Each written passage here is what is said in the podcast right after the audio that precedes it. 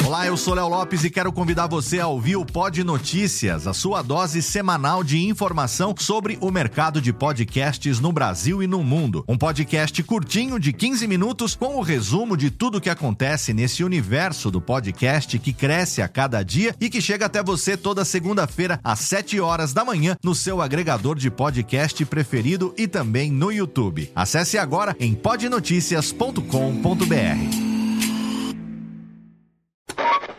São 20 horas e 25 Sim, senhoras e senhores, está começando a partir de agora o primeiro Radiofobia. Hoje totalmente fenomenal, um programa especialíssimo apresentando para você. Radiofobia, senhoras e senhores! Incrível, espetacular, nunca antes da história das internets se imaginaria. Mais uma edição do Radiofobia, sim! Eu quero mais palmas hoje, não? Quero muito mais palmas, porque hoje... Está no ar o Radiofobia. Desde 2009, trazendo para o podcast o melhor clima do rádio ao vivo.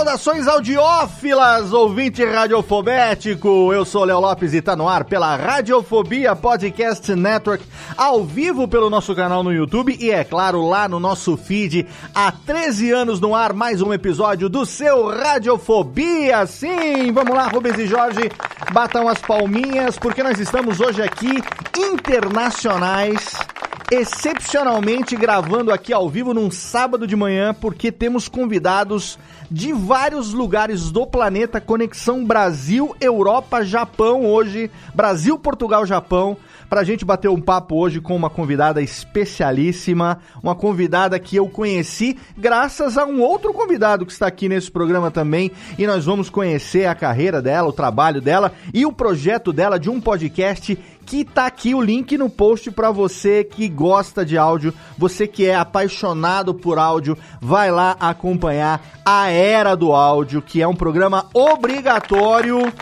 para quem é apaixonado por áudio como nós aqui. Mas antes de chamar os convidados, eu quero chamar ela que eu tenho certeza, a gente conhece ela aqui, além de ser uma excelente contadora de histórias, ela é apaixonada por áudio, por música, a menina Jéssica, diretamente do Rio Grande do Sul, de Santa Maria. Olá, Tchê. Bom dia, gurizada. Como é que estão? Tudo bem? Barbaridade. Olha aí a Nanda com mate agora de manhã já. Mas Olha aí, aí, as duas gaúchas hoje, reunião de gaúchada hoje. É, a Nanda já tá com mate na mão aqui. E, ó, ó, Jéssica, você não trouxe o mate hoje também, o seu... Ah, eu tô fazendo clareamento dentário, Léo. Não posso ficar tomando Ah, essas coisas. mas tá estrelíssima, hein? Ah, tá virando a rainha do podcast gaúcho essa daí, tá arrozinho de festa. Não pode ver um podcast que ela tá metendo a cara lá. Além de ser a, a, a tutora, como é que é? A professora do mestrado em pegação de bichinho de pelúcia no... No... O Garra, No né? gancho, o Garra! Eu tive É. que parar, gente. Tive que parar. Não tem mais espaço. Não, Não. tem mais espaço. E ainda conta- Jéssica, conta a verdade que os donos das máquinas falaram que você não vai ser processada se você continuar. Ela Olha tem o só. hack do negócio. Pior que não, eu gasto dinheiro mesmo. É isso? Ah, depois vai lá e ga- é, jogar bastante. é, gasta 15 pra ganhar um, vai lá vende por 30. Tá fazendo uma puta grana nisso aí. Você pensa que eu não tô de olho? Ah, cachorro mordido de cobra tem medo de linguiça. faz Pra revender? É isso? É- Ela é- tem- é- Eu, é- eu vendi, eu vendi uns porque não tinha mais É a espaço. desculpa que não tem mais espaço. Ô, Jéssica, centraliza um pouquinho sua câmera aí pra gente ver você mais de, de meinho. Aí, delícia. Aí. Mas ela tem esse esquema, viu? Daqui a pouco ela conta também o hack dela. Vamos fazer depois o tutorial no. Tutorial no Instagram de como pegar o bichinho é, com mais eficiência. Muito bem. Deixa no Tentaremos. alto essa frase. Deixa no alto essa frase. E temos ele diretamente de Brasólia. É, o menino que. O menino, olha só, que é apaixonado por áudio também, obviamente. É, que me ensinou que esse nosso microfone aqui, o SM7B, ele é o Opala 78 dos microfones. Ele é. Ele é muito Isso bom, é. puta motor fudido, mas dá um Mas gasto, bebe, bebe, que é uma tristeza, e me ensinou o que é Cloud Lifter, menino Guizão, está aqui com a gente hoje. Olá, Léo. Saudade, Guizô. Mais uma vez, saudade também, cara. Estamos aí nos desencontros, né? Mas nos encontramos finalmente. Sim. E eu vim aqui, Léo, inclusive, pra ter certeza de uma coisa que eu não estou falando com a minha colega Ananda, que mora em Portugal. E que também trabalha com comunicação e faz podcast também. Eu não, eu não consigo acreditar que são duas pessoas diferentes. Tá vendo só? E e agora É que você todo viu. mundo faz podcast hoje em dia. Mas é outra mesmo, Guizo? Tem, já É confirmou? outra, é outra. É mesmo? Quem é? Preciso De certa conhecê-la. forma, vai, eu vou passar os contatos. Tem que Olha fazer a aí. ponte. Mas o menino De Guizo, qualquer você, forma, é um prazer também conhecer. Prazer. você lembra que a Ananda, gente é teve esse papo? Nanda nova. É, A Nanda Nova, muito bom. Você lembra que a gente teve esse papo do, do SM7B? Você é um, uma chupeta de, de ganho? Falou, tá é um muito vampiro. vampiro, né? Vampiro brasileiro. O, que- o Guizo que me ensinou. Aí, aí eu... Você usa o quê? O Cloud Lifter, né? Cloud Lifter? Não, eu uso um. O Fathead? É, não, é um outro, é um terceiro. Ah, já aí, mudou? É. É, Aí eu lembro que a é. gente descobriu isso e o Guizo, o Guizo é um cara que manja de áudio para um baralho. Vamos aqui bater um papo legal com a Tenta. Nanda hoje. Tenta aprender. Mas, mano, manja pra cacete. Diretamente de salto, menino que não vê a hora da gravação acabar porque tem esqueminha hoje, menino Marcosinho! Menino Irei Marcosinho! irei para as cercanias de Serra Negra. Ele vai inclusive. vir, eu falei, e aí, a gente vai se encontrar. Ele falou, não, não, não, não, hoje não. Não, não, não, não. Sai de pé de mim se falar Dessa vez, não. trombar você, nem te conheço. Porque eu, eu estou indo para aí porque hoje tem um esqueminha aqui no... É, legal, tá muito bom, ó. Torcida aqui, hashtag Muito obrigado, viu? Julião manda ver. Mas que caminhada, hein, Julião? Ah, é, mas- pois é. Viu? Não, é coisa rápida. Daqui até lá é rápido. A mesma garagol é na mesma garagol. É isso aí, é isso mesmo, é isso É mesmo. bom que. Não, não vou falar isso. Você, Bom, o que fala, Júlio? pra- prazer estar com os nossos convidados aqui. Vamos aprender mais sobre essa mídia que é delicinha. Veio pra Cara, ficar, né? é, não, não, e o podcast... ficar. É o ano do podcast hoje, já deixa a pergunta. Mas é o, o podcast da Nanda é muito legal porque ele extrapola, obviamente, é coisa do podcast. Ele fala sobre áudio de uma maneira geral. Inclusive, menino Jeff ouviu e, a- e adorou o episódio sobre Ah, é, Sound a- design. sound design, né? Menino Jeff tá aqui também, é, descabelado, saiu da cama direto pro microfone, mas tudo tá valendo. Sábado de manhã, vale tudo. Olá, queridos amigos, muito obrigado, Léo. Olha só, eu tava falando né, pro Léo antes da gente começar a gravar aqui que a gente ia começar a gravar o Radiofobia porque daí a minha voz.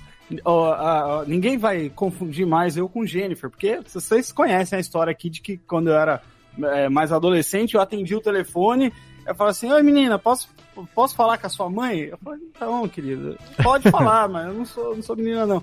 E, e até hoje, assim, minha voz é um pouco mais, mais fina, mas eu, mas eu gosto. Mas aí, ó, ó, minha voz tá. Enfim, eu tô Olha tomando aí. café, Léo. Tá me, me com- perdoe se eu. Tá fazendo a folga de. Tá Sabe fazendo a folga de Antônio essa- Viviane hoje. É, você, hein? Tá, Sabe como eu bem. chamo essa voz, ô, ô, Jeff?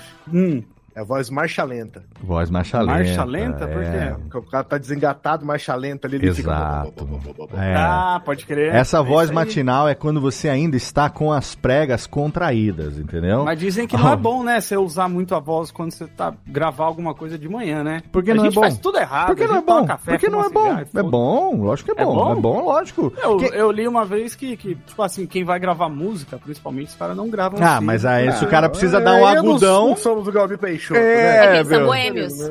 Exatamente, exatamente. Mas assim, é só você fazer um aquecimento vocal antes. Tra...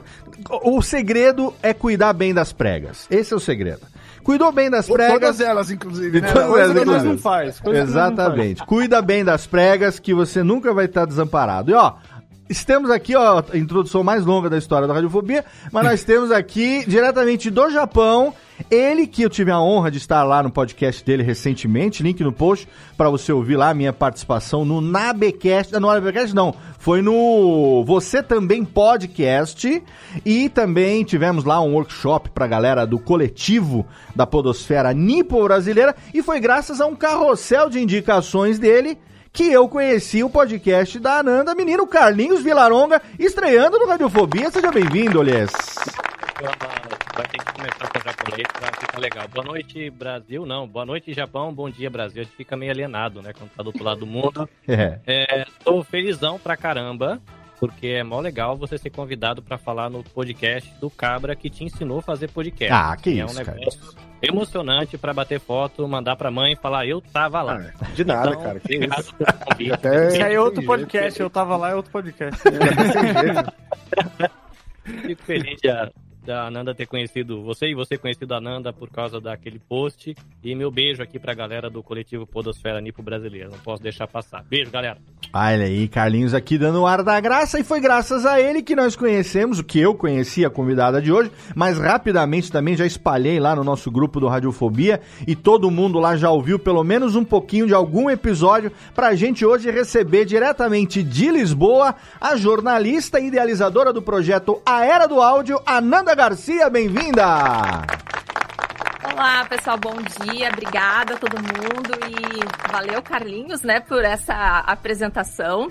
É, e assim, eu vou fazer um, vou fazer uma confissão. Eu Hum. queria convidar o Léo para gravar comigo. Ah, Já ah. faz um tempo, mas daí eu pensei assim, não, eu vou esperar o meu podcast estar mais maduro para não passar vergonha. Tá brincando. Mas daí, daí que eu, eu ia, eu vou esperar fazer uns 50 episódios, uma coisa assim, mas daí aconteceu isso, então eu sou, só posso ser grata, hashtag. Você tá brincando comigo. Eu, Não, mas- eu, ó, sim, sim, sim. Eu vou falar pra você, eu, eu fico... Ah, tá tudo, tá tudo engendrado aqui já, ó, Jeff. É, tá vendo? O sol tá aí já aqui, ó. Aqui é tudo falso, Ah, É. Tá querendo enganar nós aqui. Aqui não sou eu! Isso aqui Ah. que vocês estão vendo não sou eu. Não, exatamente. Eu mando uma DM lá pra Ananda no, no Instagram, falando, olha, me apresentando e tal. Eu sempre faço isso com as pessoas que eu quero convidar pra gravar, né? Aí a resposta, quando veio assim, falou assim... Eu não acredito que nós vamos gravar finalmente. Falei, ah, já me. Porra, legal, bacana. Muito. Ah, facilita bastante a minha vida, né? Porque eu faço, obviamente, maratona dos podcasts que eu gosto e todo mundo sabe que eu sou audiófilo desde moleque, apaixonado por áudio em todos os seus. em todas as suas aplicações. É, não só voz, mas música, efeito sonoro, trilha sonora, é um negócio que eu sou apaixonado também. E aí eu descobri, graças, como eu disse, a esse carrossel lá do Carlinhos, que inclusive eu recomendo, quem gosta de estar aí antenado, Carlinhos está numa constante aí lá no Instagram do Você Também Pode, lá do Nabecast e tal, fazendo divulgações, vou deixar link no post aqui, é, dando recomendações de programas, recomendações de softwares e é, equipamento e tudo mais. E aí num desses carrosséis, carrosséis é o plural aí, Guizo? Me ajuda aí, é carrosséis? Carrosséis. sim, não, é carrosséis, aí que eu acho que é. Carrossélios. Carrosséus. Num desses, num desses carros, Carrosselsos. num desses carrosselsos, boa, já gostei. num desses carros, eu vou falar carrosselsos agora. Num desses carrosselsos, eu vi ali o. Agora eu só fico com o embarque nesse carrossel. Ai, Deus. Eu- a mente retardada é assim que funciona. Eu vi a, a divulgação de alguns podcasts e aí eu fui ver, né?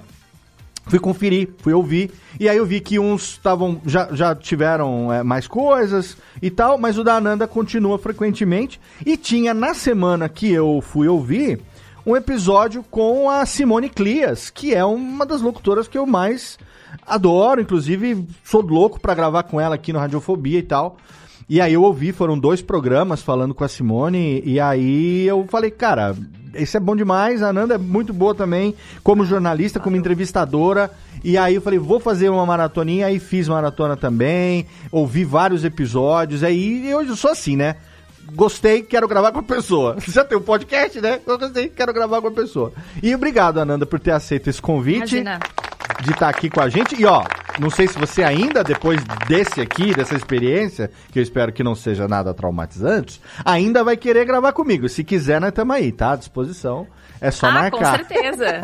com certeza. Agora eu tô fazendo a gravação da terceira temporada. Inclusive, eu tenho que gravar de novo com o Carlinhos, que deu problema na nossa gravação. Então já fica, a gente já vai fazendo os contatinhos imediatos depois dessa. da entrevista e jogou fora. Beleza, não tem problema. não. Não, fale com a Jenny, Jenny Mendonça. Ela, ela tentou resolver os BOs, mas a gente chegou à conclusão: não, vamos fazer de novo, melhor. Ah, mas é bom, é bom. Porque ela manda muito bem edição. Agora já Ela tem é. um, agora já tem a experiência de um, agora vai o outro, vai, a segunda vez vai fluir, vai fluir, que é uma beleza. Ananda, me diz um negócio, vamos conhecer um pouco você primeiro, antes de falar do Claro. projeto do O podcast. bate-bola. O bate-bola, exatamente. Por quê? Né, você, Ananda Garcia. É, você é gaúcha, jornalista. Qual foi a sua, a sua formação, digamos, de menina com relação ao áudio? Porque jornalista, né, tem várias vertentes, mas você, eu vi lá no seu site, anandagarcia.com, não é isso? É, Que tem ali a sua biografia, né, as coisas que você fez, inclusive um site em inglês, tá muito, como portfólio, aquele site está muito bem construidinho, parabéns. É, tá vendendo bem o peixe. Tô tentando. Tá vendendo bem o peixe. E mostra ali, hoje você mora em Lisboa, né? Mas ali no site mostra toda a sua trajetória e tal. E dá pra perceber que você sempre teve um pé na parte de áudio mais forte, né? Então conta um Sim. pouco dessa sua história pra gente conhecer de onde vem também a audiófila Ananda Garcia, onde que nasceu isso. Sim. É, então, eu não acho que eu tenha sido tão exposta ao áudio e ao rádio crescendo. Muito embora eu lembre que uma, uma vez eu ganhei um CD de histórias do sítio do Pica-Pau Amarelo. Era um CD narrado, né? Com as histórias narradas. E eu fiquei viciada naquele CD. Eu, eu sabia de cor, eu escutava, sabia de trás pra diante, escutava várias vezes. E aquilo me marcou muito, porque, inclusive, foi uma amiga da minha mãe, que era pedagoga na época, que ela me deu aquele, aquele CD. Ninguém me dá, tipo, eh, eu ganhava brinquedos, coisas, aquela coisa bem, né, de, assim, criança, anos 90. Eh, Eu, eu sentia que eu não era tão estimulada nessa parte de, de áudio, por Uhum. exemplo. E aí, essa, essa amiga da minha mãe me deu esse CD e eu fiquei viciada em ouvir aquelas histórias em, em áudio. E eu queria outras coisas assim, mas eu não encontrava. E também eu era uma criança. E não tinha tanto acesso, não tinha internet, aquelas coisas todas. E aí, depois crescendo, eu lembro que eu comecei a ouvir rádio por conta própria, à tarde. Voltava da escola e à tarde eu fazia meus trabalhos da escola, eu escutava rádio e eu ficava muito encantada com a interação que existia no rádio e que não existia na TV. Né? Na TV, sei lá, o apresentador vai sair e é como se ele tivesse morrido. Quer Sim. dizer, agora tá um pouco mais espontâneo, né? Aham. Mas assim, a TV não, não tem tanto isso. E o rádio tinha, né? As pessoas ligando, participavam, era uma coisa, uma conversa muito mais natural. E eu sempre gostei muito de comunicação, de- tinha já essa vontade de fazer ou jornalismo ou publicidade. E eu pensei, nossa, eu quero trabalhar com, com rádio. Inicialmente Uhum. eu queria trabalhar com rádio. E aí eu ouvia um pouco de rádio de entretenimento, também ouvia muito a rádio a Rádio Gaúcha, no caso, né, que é a rádio de jornalismo diário que está mais presente, assim, no Rio Grande do Sul. Uhum. E eu acabei fazendo meu registro de radialista antes mesmo de entrar na faculdade, porque eu queria ser, acima de tudo, radialista. Era, Legal. Era esse meu sonho, né? Então, no- ah, no- no- eu me formei na Colegas médio. radialistas É. univos. É, e até porque eu não sei se isso é nacional ou se isso varia de acordo com estados, mas eu sei que no Rio Grande do Sul tu tem que ter o registro de radialista para poder trabalhar em rádio, não basta ser o jornalista. Não, hoje em sei dia se a lei assim. é nacional mesmo. É, Ah, é? Isso, a lei do radialista é de 1978, se eu não me engano. E a partir daí, para trabalhar no rádio, precisa ter DRT de locutor. É, é uma Uhum. formação que não existia até então, né? Então, dali muita gente acabou tirando o DRT por direito adquirido, né? Quem já trabalhava em rádio e tal. E aí surgiram as primeiras escolas de locução, não sei o quê. Mas hoje em dia é nacional. O DRT é estadual, Ah, mas o, a lei é nacional mesmo. Entendi. Antigamente era o DRT de ator? Você podia Não usar tinha, pra- não, não pra- tinha, não, não tinha exigência para locutor DRT. Antigamente o locutor ele não era uma profissão regulamentada no Brasil. A profissão agora tem um específico. é a profissão Só de pra- radialista, né? no- Principalmente é, não era regulamentada no Brasil. E aí depois foi regulamentado. Aí tanto que o curso de rádio e TV a pessoa não tira DRT de locução né, para trabalhar em rádio. Ela, ela sai como é, pessoa para trabalhar em produção, trabalhar em iluminação, Uhum. sonorização, mas para microfone não. Então aí a partir Caramba. dessa lei é passou a exigir. Então é, é nacional, mas o DRT é estadual. Mas você tirou o seu DRT assim também, porque você não, digamos, não é, é, não fez. Você fez escola de rádio não? Eu fiz o treinamento da. Era FEPLAN na época. Não Hum. sei, Jéssica, se isso te remete a alguma coisa, porque agora já mudou o nome, virou CIP, mas enfim, era Fundação Padre Landel de Moura. Eu fiz um, uma- um curso de mais ou menos sete meses naquela época. E com várias horas de estúdio, etc, etc. E assim, eu ob- obtive depois o registro. Pelo Isso menos foi, desculpa a assim. pergunta, que ano? Você lembra? Ela devia ter uns sete anos, né? ou É, imagina. Isso. Então, não, eu tinha um pouco mais. Foi. Eu me formei com 17, né? Foi com, eu tinha 18, provavelmente. Não, então, mas. Ah, tá. Não, não, não. O ano, o É, ano. Gente, o ano devia ser 2006, talvez. A dois, então, 2006 eu tava. 2005 é, 2006 eu- foi o ano que eu tirei meu DRT. É, Mas eu tirei meu DRT depois de ter feito, durante o ano todo de 2005, a escola de rádio. Fiz rádio oficina em São Paulo. Ah, É, então eu precisei Era um fazer. curso mais longo. Eu precisei fazer o curso, era todo dia, o meu no caso era todo dia de segunda a sexta, das 7 às 11 da noite. Às vezes tinha aula de sábado, no final teve bancada TCC e aí a gente tirou o certificado para levar na DRT. Eu tive que fazer, o investimento do curso foi, foi uma baba Aham. nesse ano. Então eu acredito que como a, a questão da DRT, a Delegacia Regional do Trabalho, seja estadual, a Jéssica acho que teve essa questão também com relação a ator e tal, né? Você consegue, dependendo do estado, você consegue tirar a DRT por compro- eh, com comprovação de trabalho sem necessidade do curso. Como São Paulo é um estado muito disputado, tem que fazer o curso para poder tirar, entendeu? Então, Ah, eh, eu já ouvi falar de pessoas, por exemplo, eh, na verdade me ofereceram esse esqueminha, mas eu não quis não. Que eh, eu conseguiria, por exemplo, em Goiás ou Espírito Santo e tal, eh, pagando uma taxa e, e mandando uma parada lá, tirar à distância um DRT de ator de um curso que eu nunca Nossa. fiz. Entendeu? Ah, Pra- parece umas autoescolas aqui de Sorocaba. Só de Sorocaba, Jeff? Autoescola. Autoescola é ótimo, né? Mas, ô Ananda, aí você tirou a sua certificação de radialista antes mesmo de, de- do, do- de jornalista, né? Que você falou. Sim, sim. Aí depois, no semestre seguinte, eu entrei na faculdade. Uhum. E, é, como eu falei, lá no Rio Grande do Sul eram aulas duas vezes por semana. Eu acho que eu fiz 80 horas de estúdio, mas eu não tinha nada, não tinha portfólio, não tinha nada. Uh, Uhum. E eu acho que o, o fato de eu estar cursando jornalismo não fez com que os pré-requisitos para completar o curso fossem menores. Enfim, Sim, foi assim. Entendi. E aí depois, na, na faculdade, eu, eu tentei mais pro lado do, do rádio, né? Fiz alguns estágios em rádio e tal. Depois fiz o meu TCC em rádio e, e tinha sempre muito essa ideia do rádio. Uhum. É, naquela época não se falava muito em podcast na universidade, assim, Sim. pelo menos onde eu estudei, era tudo muito voltado. É, é, era duas especializações: jornalismo multimeios, que ia para rádio, TV e impresso, Uhum. ou então ah, assessoria de imprensa. E ponto. E daí tu tinha que estar dentro daquela caixinha, sabe? Sim. Daquelas duas caixinhas, senão.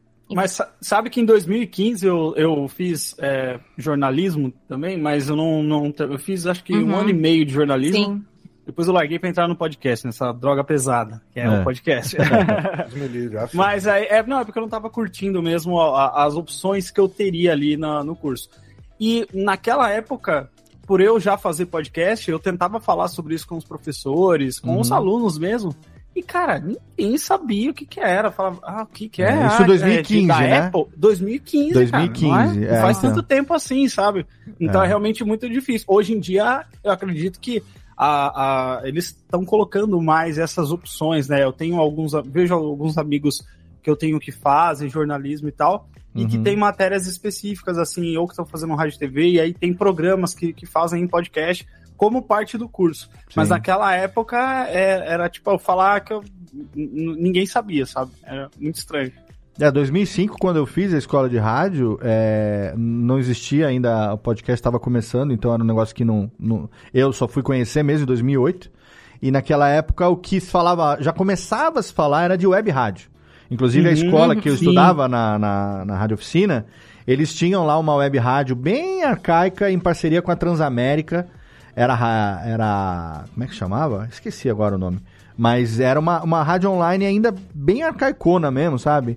É, mas eu acho que isso que você está falando aí é uma realidade que agora, talvez, né, 2022, os cursos de comunicação tenham se atualizado para isso, porque é, o podcast virou não só uma mídia de alto consumo, como também uma mídia altamente ah, rentável do ponto de vista da publicidade, né? Para quem anuncia, é uma mídia mu- muito, muito interessante. Ainda mais, eu não sei agora no pós-pandemia também, tem que, teve que ter uma adaptação, né? Então, a gente viu uma migração muito grande aí das agências que tinham campanhas analógicas e tal, migrando para o digital e buscando uma, uma, um aprendizado sobre como produzir podcast a toque de caixa para poder sobreviver, né? Então acho que essa realidade. Você, Ananda, é, durante o curso de jornalismo, você falou que aos poucos você foi é, se, ah, se voltando mais para a parte do áudio, para a parte do rádio e tal, né? Isso aconteceu naturalmente ou você enxergou que tinha ali uma possibilidade maior, digamos, do ponto de vista profissional, é, comparado, por exemplo, com a televisão, que são duas alternativas sempre, né? Pra quem acaba re- querendo trabalhar com a voz de alguma forma. Não, olha, eu vou, vou te falar que foi pura paixão, sabe? Hum. Foi até devia ter sido mais estratégica naquela época. Eu, eu tinha essa paixão, eu, eu adorava o aspecto de interatividade, assim, Uhum. e naturalidade que o rádio tinha, de rapidez, de tu poder pegar teu celular e ir lá pro meio do nada e fazer uma transmissão. Né, do, pro rádio do teu celular, essa, esse imediatismo que o rádio permitia. Eu era apaixonada pelo meio. É, e, e depois eu fui me decepcionando, porque a gente sabe que o rádio Sim. remunera muito mal, Muito né? mal. E bem pior do que a TV. Que já não Sim. remunera Bem melhor que o podcast. Ah, pois é, não é mesmo? E aí, e aí eu. Então foi muito, eu fui muito movida por uma paixão. Tanto que depois eu tive que tomar uma decisão.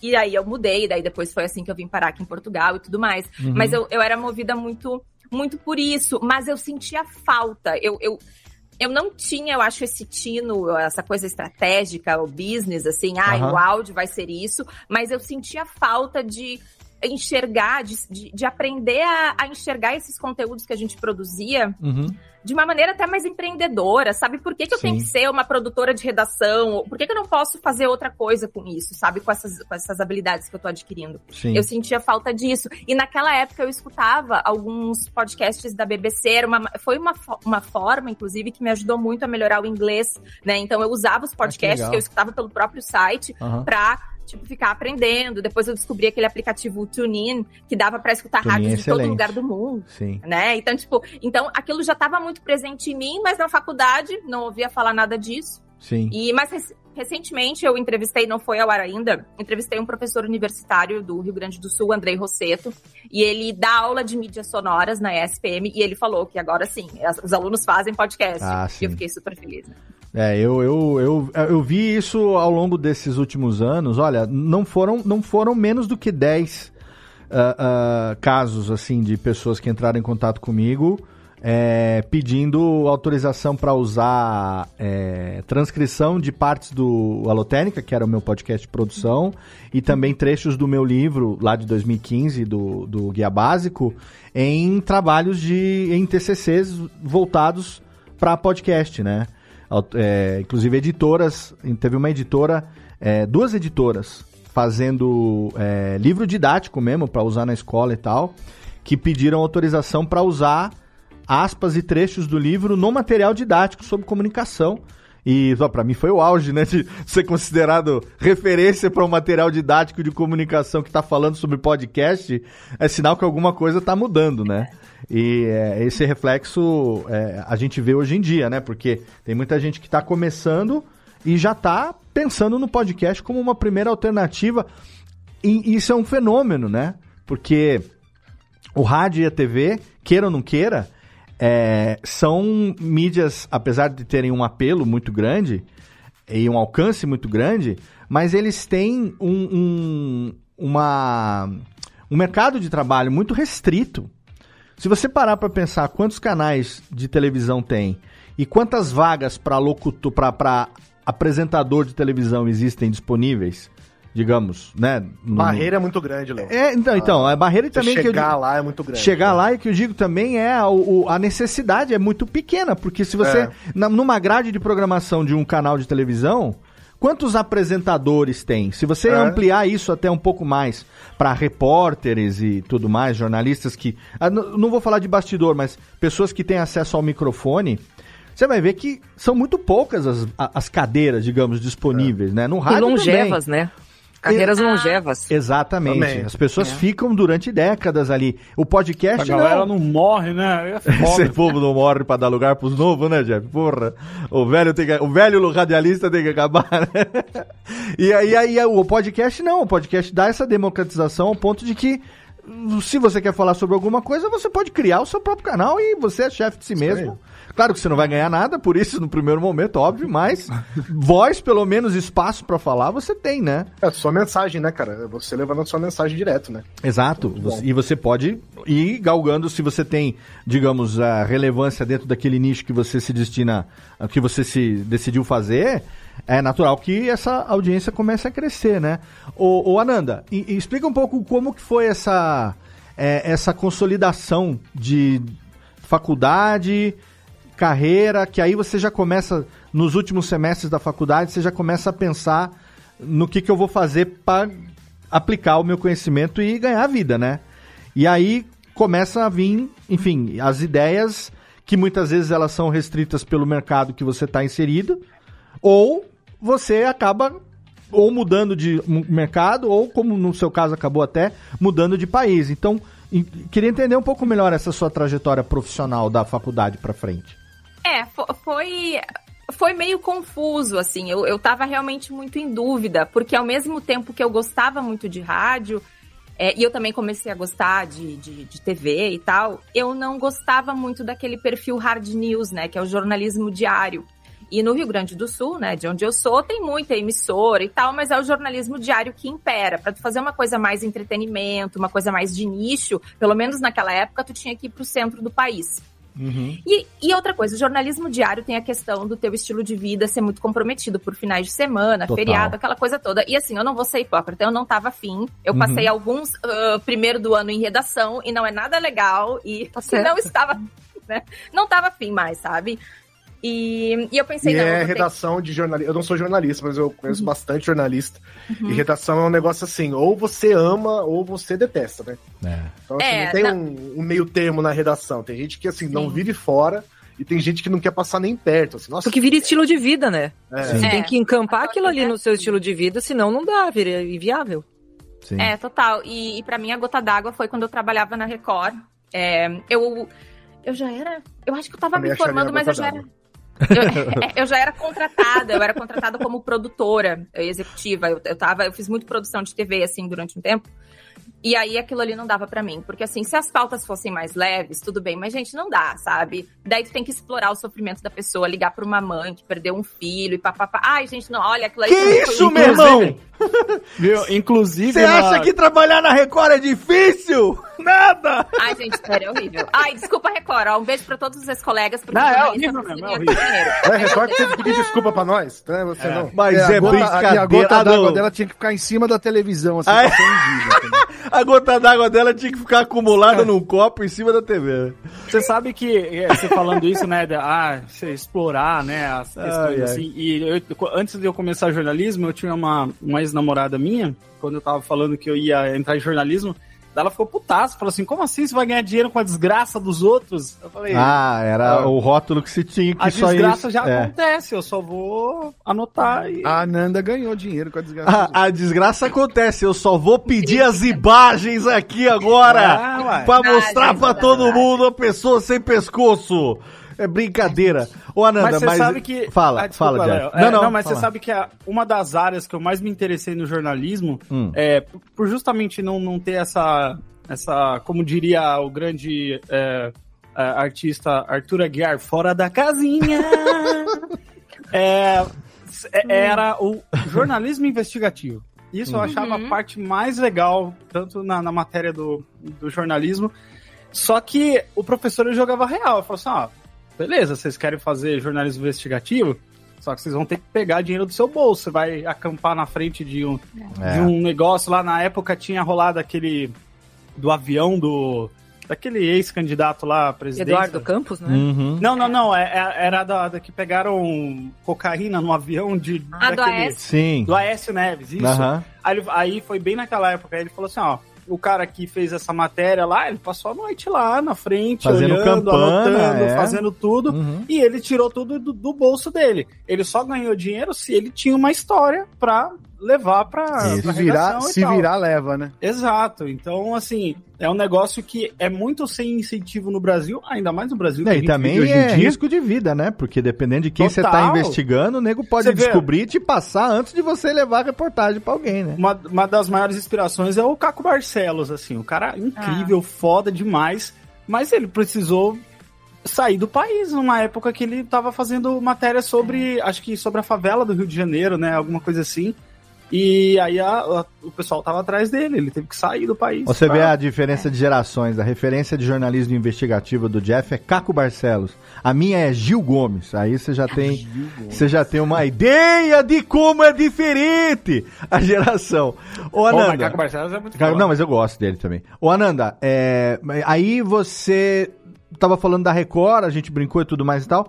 Mas aí foi o momento que deu que um, um come- começou a maquinar, o que, que eu vou fazer, né? Deu É. tilt total, Pois pane é. no sistema, Uhum. alguém me desconfigurou, e aí Uhum. eu, eu pensei, não, pera, não, não é isso, sabe? Uhum. E, e eu queria. Eu queria morar fora. Porque o que, que acontece? É aquela coisa que o Freud explica, né? Eu Uhum. cresci com meu pai e boa parte da minha família paterna trabalhando na aviação. Né? Meu pai Certo. era mecânico de avião, meus tios também trabalhavam sempre nessa área. Entendi. E ele- eles viajavam muito. Então, essa coisa de ir pra fora estava muito presente. E é claro que eu queria ir pra fora, falar Uhum. línguas, conhecer pessoas, pipipi, popopó. Eu queria tudo isso. E aí Falar não línguas? batia.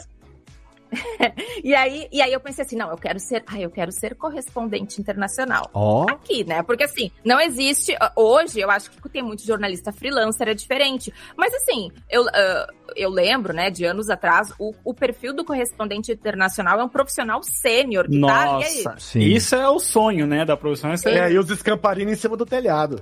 É, e daí eu, 20, 22 Esperando a anos, fumaça do Vaticano. aquele frio do caralho e ela lá assim. Aqui, ó. Cansada, lembra? Peço perdão por estou muito cansada. Exato, é um grande clássico esse aí. E aí, e daí eu pensei, não, pera, eu vou, eu vou mudar, eu vou ir para esse lado de produção de conteúdo, de assessoria de imprensa, Uhum. porque de repente assim eu consigo uma oportunidade lá fora. Eu já estava atenta à IESEC, que é uma ONG que tem eh, estágios humanitários e também estágios profissionais Ah, no que exterior legal. que tu ganha. Ganha um valor bem pequenininho, ou então eles pagam teu aluguel, sabe? Tem ali uma. Uhum. É um incentivo para tu ir para fora trabalhar numa, na tua área, numa área sim- similar. E foi o que eu fiz. Que legal. Então, é, e aí eu pensei, não, eu vou, eu vou ter que mudar, porque eu, eu vou ser muito frustrada se depois eu olhar pra trás e eu não tiver tido essa experiência que eu Sim. quero tanto ter desde criança. Aí depois eu corro atrás e volto a trabalhar com jornalismo, sabe? Entendi. E aí foi, e daí foi assim, eu encontrei uma A oportunidade. ESEC, se eu não me engano, tem limite de idade também, né? É tipo dos 18 aos 30. Eu, eu, é 30 ou 25. Caramba, É, alguma nossa coisa- graça aqui. É, exatamente. Acabou, Quando eu fui Guizão. descobrir a ESEC, eu já tava Caramba, já fica assim. Ah, um- Ah, é, eu lembro que tem um, tem um limite de até dois anos de formado, ou na, na faculdade, na graduação, ou numa pós. E daí eu, eu fazia, uma, eu tava terminando uma pós em marketing. E daí eu peguei essa, essa parte do, ah, eu era formada até dois anos numa pós, e daí eu consegui ser aceita. Entendi. E aí você foi pra Portugal é, em, em que ano? E, foi, e como que foi essa, essa é, é, migração, né? E Sim. adaptação e tudo. Como que acabou acontecendo o trabalho mesmo?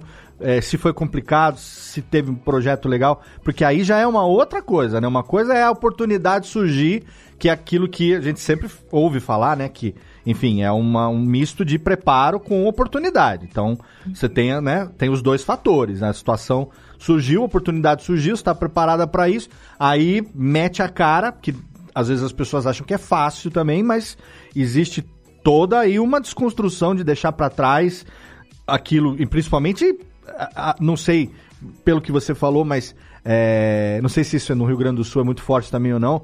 Talvez tenha a questão familiar, a pressão da família, que talvez tivesse uma expectativa para você de um lado e você quer seguir teu sonho do outro. As dificuldades, aquela coisa, todo mundo vê os chimarrão que a gente toma, mas ninguém vê os tomos que a gente leva, né? Então, eu queria que você compartilhasse um pouco é, isso também pra gente entender um pouco melhor essa trajetória. Até depois a gente saber como foi, e é isso nós vamos fazer no segundo bloco, mas como foi que esse projeto, que é um projeto que a gente sabe que é muito mais paixão do que é, é, propriamente de para ganhar, né? é Muito mais tesão do que trabalho, acabou surgindo. Mas e daí? Pega o avião, vão para Portugal, mas fica tudo uma bagagem para trás, né? Sim. É, essa jornada, assim, do, do imigrante, e, bom, né, Carlinhos também deve ter passado por coisas parecidas, talvez, não sei, mas, é, é, assim, eu sou filha única, né, não foi muito Hum, fácil, imagino. ainda mais eh, pelo, assim, aquela coisa do apego da família, expectativa da família sobre ti, e, e- e sempre muito amparada. Então, eu sentia que eu tava sempre muito protegida, Uhum. sabe? Muito. Tu- nada vai dar tão errado assim, porque eu tenho aqui meus pais, meus avós, tenho um suporte, né, psicológico ou financeiro, aquela coisa toda. Então, eu A tava gente sempre, sempre muito. tem pra onde voltar, né? É, sempre numa, numa bolha ali de segurança, de proteção. Mas eu, Então foi difícil saber que eu ia me arriscar e ir ao Sim. mundo, né? Uhum. Mas eu, na época, assim, eu tinha as minhas economias e tal. Eu pensei, não, eu vou, vou recomeçar minha vida lá. Eu, eu fui para, eu vim para ficar quatro meses e acabei ficando, né, agora quase seis anos. Olha aí. É, e, aí, é, e aí, quando eu cheguei.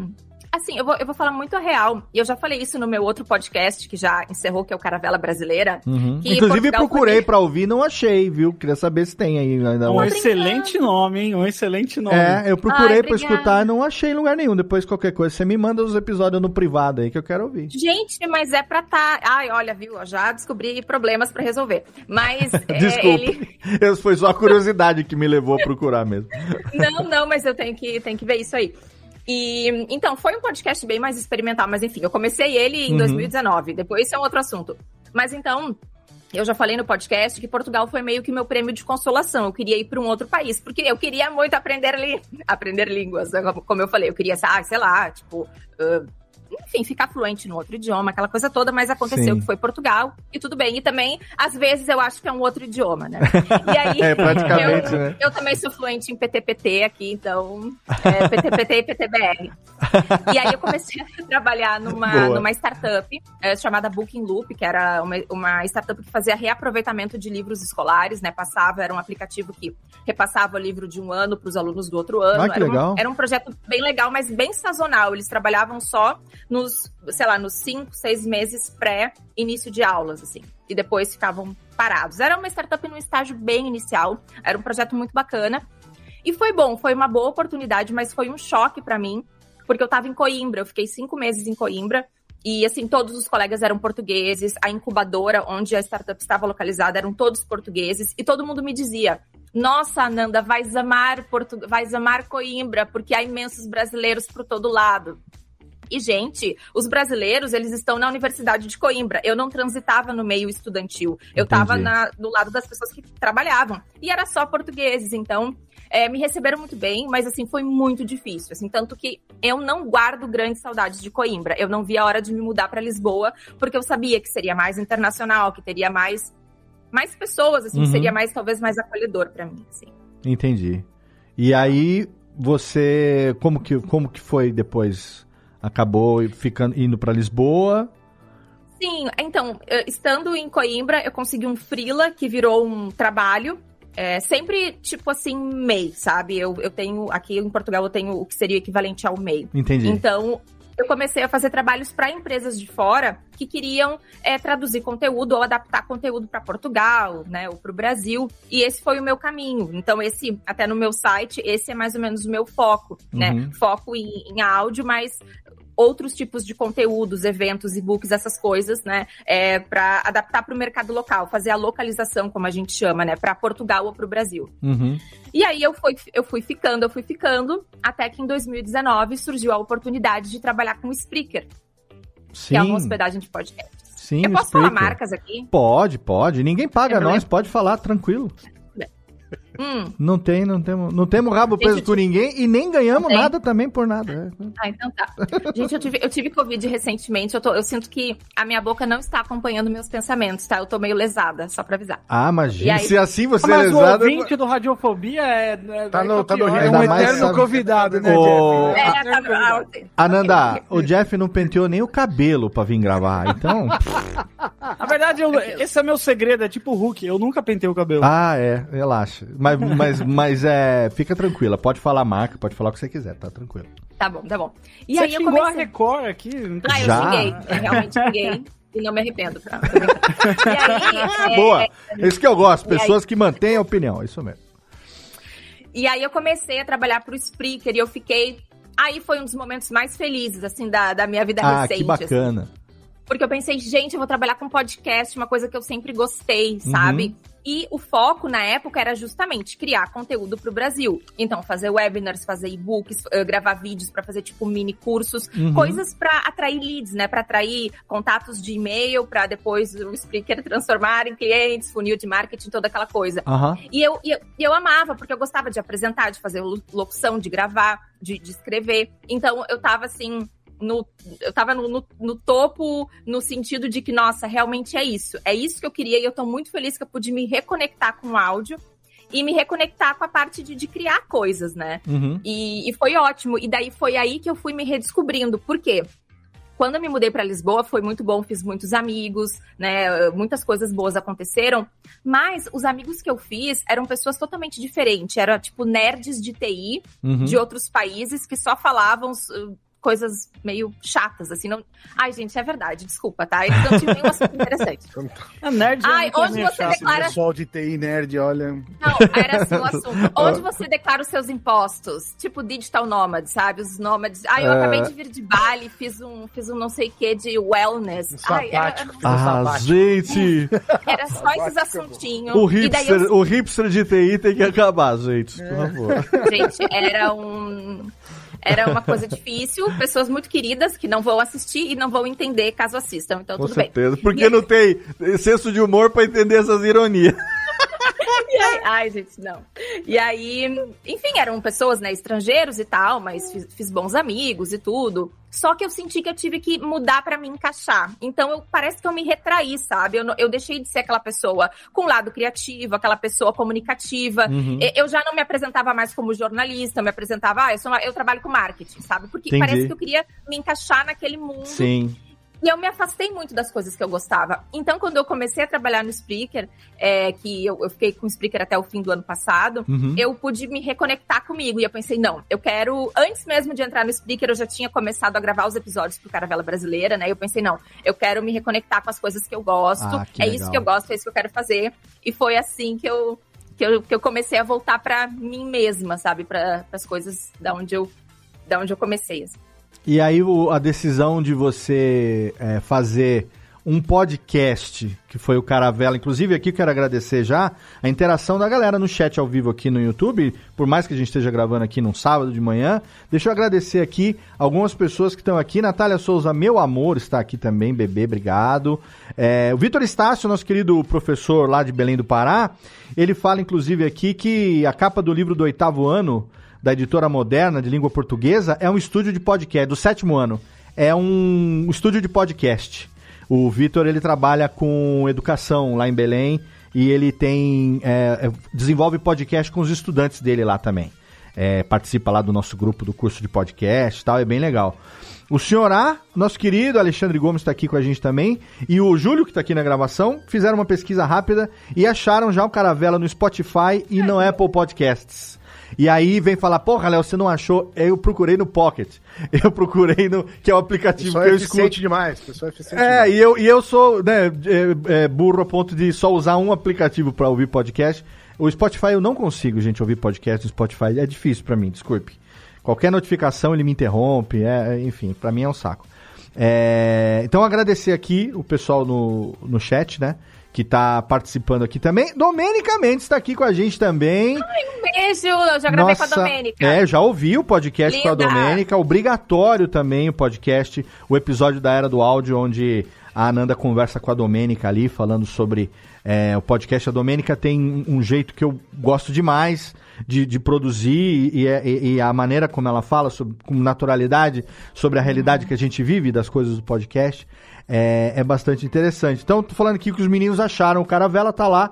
Vou deixar link no post também do Spotify para você ouvir é, o como é que é o nome Caravelas Caravela Brasileira. Caravela Brasileira. Aí a decisão de utilizar o podcast como a ferramenta para essa sua expressão veio da onde? Por que podcast? A pergunta. Então, eu, eu gostava. Eu gostava de ouvir podcasts e eu achava que seria uma maneira de me reconectar com o rádio. Na verdade, Uhum. eu, acho, eu acho que foi muito natural, eu nem pensei duas vezes. Chegou Perfeito. a passar pela minha cabeça fazer um canal de YouTube, mas daí eu pensei, não, foi um pensamento rápido, assim, sabe? Eu pensei, não. Eu, Graças eu Deus, gosto. rapidinho. É, tipo assim, eu gosto de. Eu gosto de áudio, eu queria fazer. Eu tava no momento que eu saí do, do meu emprego anterior, né? E daí eu tava procurando um outro emprego que acabou sendo o Spreaker, e eu pensei, não, para, eu quero. O que que eu sempre gostei de fazer? O, se- o que que eu sempre quis? Quais eram os meus objetivos lá atrás? O que que eu gosto? E aí foi, foi óbvio, assim, que seria. Que seria o podcast, assim, foi uma decisão muito Perfeito. natural.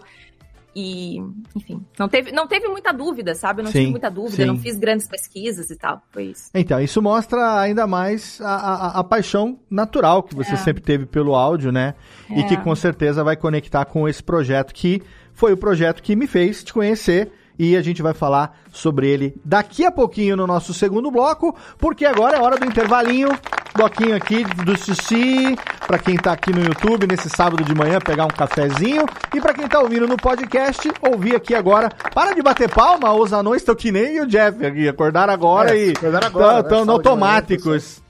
Brincadeira, e nem tá Dá um chutinho neles embaixo da mesa, Léo, daí eles estão acordaram no é, susto. tá, pá, pá, pá, batendo a palma aqui. A gente no, no bloco vai voltar. Eu tenho uma, a minha pergunta pra Ananda pra gente introduzir a concepção do projeto da Era do Áudio. E aí, todos os nossos participantes aqui, Carlinhos lá no Japão, a Jéssica lá no Rio Grande do Sul, nosso querido Júlio já dentro do carro viajando pra Água de Lindóia, e o Guizo lá em Brasólia, Jeff lá em Sorocabes. Tem as suas perguntas. Se você que está acompanhando ao vivo pelo YouTube tiver a sua pergunta pra Ananda também, pode mandar. Aproveitando aqui já, a Biju. A esposa do nosso querido amigo Ivel Omuraiso está mandando um beijão pra todos, especialmente pra Ananda, a galera do coletivo da Podosfera Nipo Brasileira aqui também em peso, prestigiando a gravação do Radiofobia, né? Boa noite, um beijo nesse sábado à noite aí para todos que estão acompanhando ao vivo do Japão. A gente vai aqui fazer o xixizinho e já já a gente volta com Ananda Garcia, a Era do Áudio hoje no seu Radiofobia, aliás.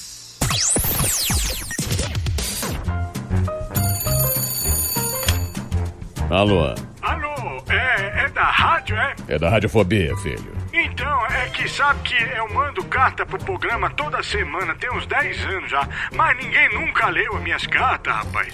Carta, lindo, sério? Em pleno século XXI? E você ouve onde? No gramofone? Mas não tem nenhuma carta por aí, não, é? Ah, eu queria tanto ouvir o meu nome no programa. Tá, e qual é a sua graça? É Ostrogésilo, Ostrogésilo.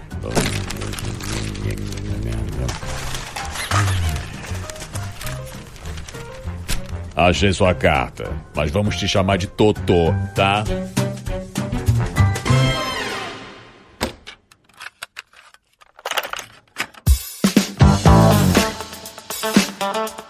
Vamos rapidamente para os nossos recadinhos aqui desse podcast hoje, um papo totalmente fenomenal com a Ananda Garcia, lá da Era do Áudio. Já já a gente volta, porque agora eu quero, é claro, indicar para você aqui o nosso parceiro de 12 anos de hospedagem, HostGator, um dos melhores serviços de hospedagem do mundo. Não por acaso é a casa, o condomínio de alto garbo e elegância, aonde os sites da Radiofobia Podcast Multimídia se hospedam desde o ano de 2010 e que oferece para os nossos ouvintes até 45% de desconto em diversas modalidades de plano de hospedagem, compartilhado, dedicado, VPS, tem para todos os tamanhos de projeto, tem para todas as necessidades e com desconto fica ainda melhor. Se você quiser saber como é que você pode ganhar até 45%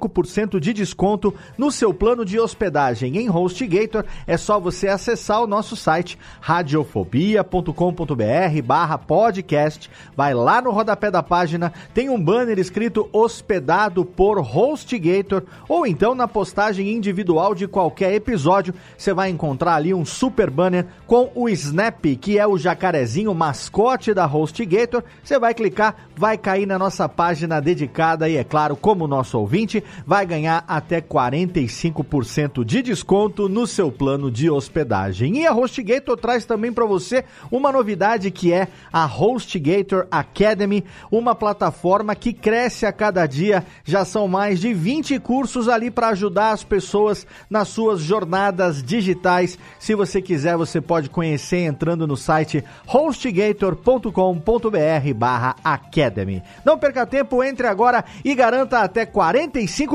de desconto no seu plano de hospedagem em HostGator. E já tá no ar, tá no feed da Radiofobia Podcast Network e também no seu feed próprio o primeiro episódio do curso de podcast, o mais novo podcast da Radiofobia Podcast Network, o projeto herdeiro do Alotênica. Exatamente, o Alotênica terminou no episódio número 99. Foram 100 episódios publicados ao longo de quase 10 anos e agora nasceu o novo projeto, o curso de podcast. E no primeiro episódio eu recebi algumas pessoas que já vivem do podcast para compartilhar com você como o podcast mudou as nossas vidas. Além de mim, do Thiago Miro e do Jeff Barbosa, que trabalham comigo aqui na Radiofobia Podcast Multimídia, tem também a presença do meu grande amigo Caio Corraine, lá da Maremoto, também a minha querida Drica Sanches, a Cafeína, que trabalha lá com o Caio também, além do meu querido amigo Alexandre Gomes, o senhor A, muito querido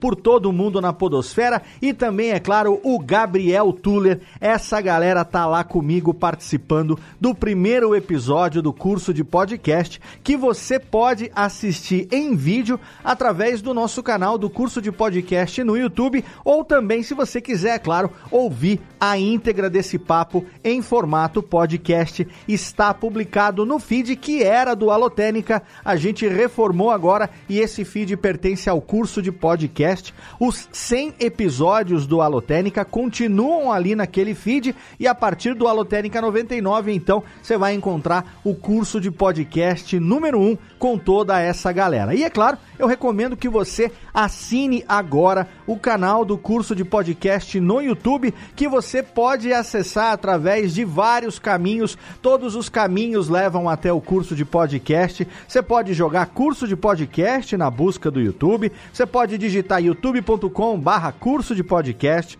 ou você pode acessar direto curso de podcast.com ou cursodepodcast.com.br. Não tem desculpa, todos os caminhos levam você até o curso de podcast. E você assinando ali o nosso canal, não se esqueça de clicar nas notificações para você poder ser informado sempre que tiver sido programada uma nova live, uma nova gravação com transmissão ao vivo. Você vai ficar sabendo ali. Esperamos, né, que o YouTube notifique você, mas para isso você tem que ir lá e se manifestar e clicar. Já são quase 5 mil inscritos no canal. Eu não sei se eu vou conseguir atingir a meta de 10 mil inscritos até o final do ano, de dobrar o número de inscritos até o final do ano. Eu tenho aí seis meses pela frente. O meu objetivo vai seguir firme e forte. Se você quiser me ajudar nisso, compartilhe, manda o link para os seus amigos, compartilhe os nossos vídeos lá. Você vai encontrar esse vídeo da primeira gravação do primeiro episódio do novo curso de podcast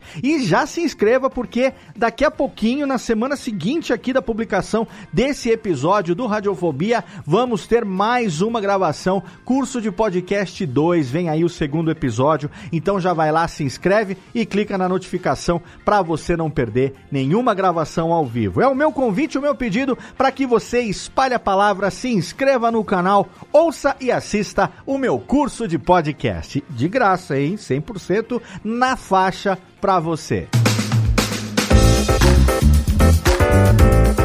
Último, mas não menos importante, quero convidar você a participar do nosso grupinho maroto de produtores, apresentadores e ouvintes dos podcasts da Radiofobia Podcast Network no Telegram, também 100% de grátis. Ali você vai ter contato com a gente aqui no dia a dia, com todos os integrantes do Radiofobia, dos outros podcasts da casa também, além dos ouvintes queridos como você e também de amigos podcasters da Podosfera afora que estão ali participando junto com a gente naquele grupinho, t.me barra Radiofobia Network é o link para você entrar direto, ou então procura lá Radiofobia Podcast Network no seu Telegram e você vai ser muito bem-vindo no nosso grupo de apresentadores, ouvintes e produtores dos podcasts da Radiofobia Podcast Network no Telegram.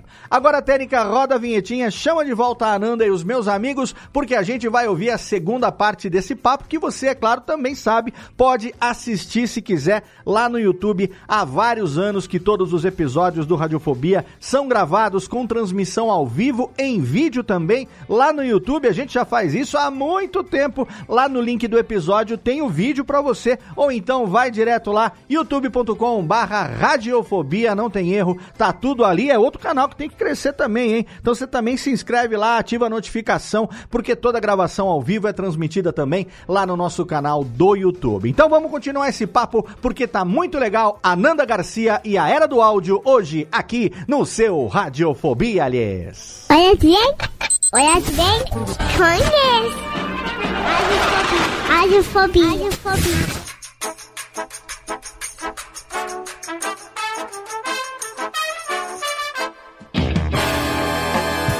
Narani, narani. Tamo de volta aqui com a Ananda, sim. Tididididim. Volta à Radiofobia com a Era do Áudio hoje. Ananda Garcia, diretamente de Portugal, com a gente, falando sobre a sua vida, sua carreira. Ela que aqui no intervalo disse que está ligeiramente pressionada por estar sendo centro das atenções hoje. Ananda, você é centro das atenções dos ouvintes da Era do Áudio a cada episódio que você tem ali publicado. Você é a estrela desse podcast, que é um podcast que está honrando todos os audiófilos, os apaixonados por áudio. E é muito legal a diversidade de temas e de profissionais que você tem recebido lá no seu podcast. E eu quero que você, então, nesse nosso retorno aqui de bloco, eh, me responda a essa pergunta é, de como, obviamente, o, o, podcast nasceu, a era do áudio, qual foi a ideia, né? Você que já tinha lá o Caravelas Brasileiras, inclusive fico meia culpa aqui, que parece que eu fiz a pesquisa que nem o, o rabo do, da minha avó e não achei o link certo, mas está lá o Caravelas devidamente nos agregadores, link no post para você ouvir esse primeiro projeto da Ananda, que antecedeu a era do áudio. É, e assim, é, como nasceu o projeto da Era do Áudio, como você concebeu ele da maneira como é hoje, mas antes eu quero deixar aqui uma, uma coisa que eu percebi, que eu me identifiquei muito com você, que a gente percebe quando o comunicador ele tem uma influência do rádio, uma influência é, legal, assim, é, você é uma pessoa que se comunica com o seu ouvinte na segunda pessoa do singular, né? Você fala com o seu ouvinte individualmente. É, e isso eu faço também, e, e, a gente sabe que isso é uma herança da linguagem radiofônica, aonde você trata o ouvinte como sendo uma pessoa que está lá do outro lado escutando você. Por mais que a gente saiba pelo número de downloads que existem muitas pessoas mais ouvindo, mas é um meio que as pessoas não costumam ouvir coletivamente. É um como, a, um. como a televisão, onde às vezes tem uma família ali sentada vendo a novela, né? De qualquer maneira, o, o, se você ouvir o Jornal Nacional, por exemplo, nas raras vezes que o Bonner ou os outros apresentadores é, se referem ao espectador, eles não falam no plural. Eles falam, né? Você nos desculpe, né? Desculpe a nossa falha. Ele não fala no plural. Né? Ele fala geralmente na segunda pessoa do singular. Ele trata o seu ouvinte como sendo um indivíduo que está lá. Isso, para um, uma mídia que é 100% áudio, ajuda muito a fidelizar o ouvinte, né? E duas coisas que eu notei ouvindo a era do áudio que me fizeram é, criar uma identificação imediata. A primeira foi essa. É, e a segunda foi o fato de que, eu vi naquele programa que você fez com a sua fonoaudióloga, esqueci o nome dela agora, Fernanda Ponce. Fernanda Ponce, muito legal o programa por sinal. É, o fato de você ter algo que eu sempre digo também para qualquer pessoa, independente de fazer ou não isso profissionalmente, mas se você usa a sua voz como instrumento de trabalho, instrumento de comunicação, que você precisa ter um, um, um um profissional de fonoaudiologia, né? Então, pelo menos uma vez na vida ou no ano, sei lá, pra, pra gente que trabalha com isso, né? Pelo menos uma vez no ano, obviamente, mas é, o fono é mais, mas uma tem que ir no torrino fazer uma, uma consulta para saber como é que é, ouvido, garganta, é, ouvido, garganta e, e, nariz, como que o seu, que isso é a, a base, tirando a prega vocal, a, dali para cima é, é, é, a parte física é o torrino que cuida, né? É, e a parte do tratamento da voz, do cuidado com a fono, né? Então, o fato de você usar essa linguagem no dia a dia, de ter esse cuidado também e tal, já para quem é da, da área, fala assim: ah, essa, essa moça, essa senhora, essa Molière, ela é uma profissional diferenciada, porque ela também tem os temas bem trabalhados, traz os profissionais, faz as suas entrevistas de uma maneira né, bastante é, coerente e, e, e, e, assim tem um objetivo naquela pauta que você consegue conduzir. Então fica aqui já a minha rasgação de cedo o meu elogio a você e a era do áudio. E agora a minha curiosidade de saber se isso que eu tô falando tem propriedade ou se é um maluco só que percebeu coisas da cabeça dele. Se foi por querer, se isso tem né, um, um objetivo que foi construído, ou se foi natural, coisa sua mesmo. E como que nasceu esse projeto tão legal? Obrigada, Léo, por tudo que tu falou. É, eu sempre tento, né, entregar o, o, melhor que eu consigo, nem sempre é fácil, né, porque trabalho, né, a gente precisa pagar as contas, o tempo é limitado, né, Sim. mas, é, enfim, mas essa questão de chamar o ouvinte, né, diretamente na, na, segunda pessoa do singular é algo que desde o começo eu queria fazer e eu me policio para fazer e às vezes até escapa uhum. alguma outra coisa. Sim. É, porque eu acho que a gente, o que a gente mais escuta como ouvinte ou assistindo coisas nas redes sociais é o oi gente, vocês e tal, tal, tal. Então, Alô galera, mais... né? Ô Sabrina, é, né? É... Oi gente! Oi gente! Tudo bem? É, então assim é o que, eu, o que eu mais escuto é isso, e é, então é isso que tá mais na minha cabeça. Então eu tenho que me policiar, mas desde o começo era algo que eu queria muito. Porque, por exemplo, na, na, na TV, no Jornal Nacional, a, a, TV até pode falar vocês, porque muitas vezes, talvez, né, as famílias estejam assistindo a televisão juntas, Sim. mas é. é claro que tratar na, no, na pessoa do singular gera uma conexão maior, uma uhum. fidelização uhum. maior, uma intimidade maior. E, isso eu queria desde, desde o princípio. Até tem uma uma influencer bem eh, regional, assim, de Novo Hamburgo, no Rio Grande do Sul. Ela fala de, de marketing, redes sociais e tal. E ela é uma das poucas, talvez a única pessoa que eu conheça que faz stories que fala assim, tu, você, é pra ti, sabe? E eu sempre achei aquilo tão legal. E, e então eu sempre. Foi um cuidado que eu sempre. Que eu, é uma coisa que eu sempre tento fazer. É, que legal. E, na, e na, no, no, Caravela não era assim. Uhum. E esse era um ponto de. Não sei se eu posso dizer ponto de discórdia, mas eu e a, e a minha co-host na época, né, a Pamela Mosman, que é uma amiga que, que fez o Caravela comigo, a gente tinha. Eu acho que a gente tinha linguagens diferentes. Certo. E, e era, uma, era uma diferença, assim, e, e, e de. Ai, vocês, vocês. E eu não, não curto muito, né, uhum. essa linguagem. Tento ir mais pro você e tu. Mas sim, enfim. Sim. E Bom, e como surgiu, né, a, a era do áudio? Foi, um, foi uma mistura de fatores, né? Foi muito é, ao encontro, né, do, do que eu queria naquela época, né, de, de me reencontrar com, com quem eu era. Então, olha só o que aconteceu. No meu primeiro ano no Spreaker, eu fui uma profissional muito realizada, uhum. porque eu estava fazendo o que eu amava e eu estava ajudando as, as, pessoas a aprenderem sobre coisas, sobre podcast, sobre hospedagem. Eu, eu curtia demais. O meu segundo ano, eu fui promovida.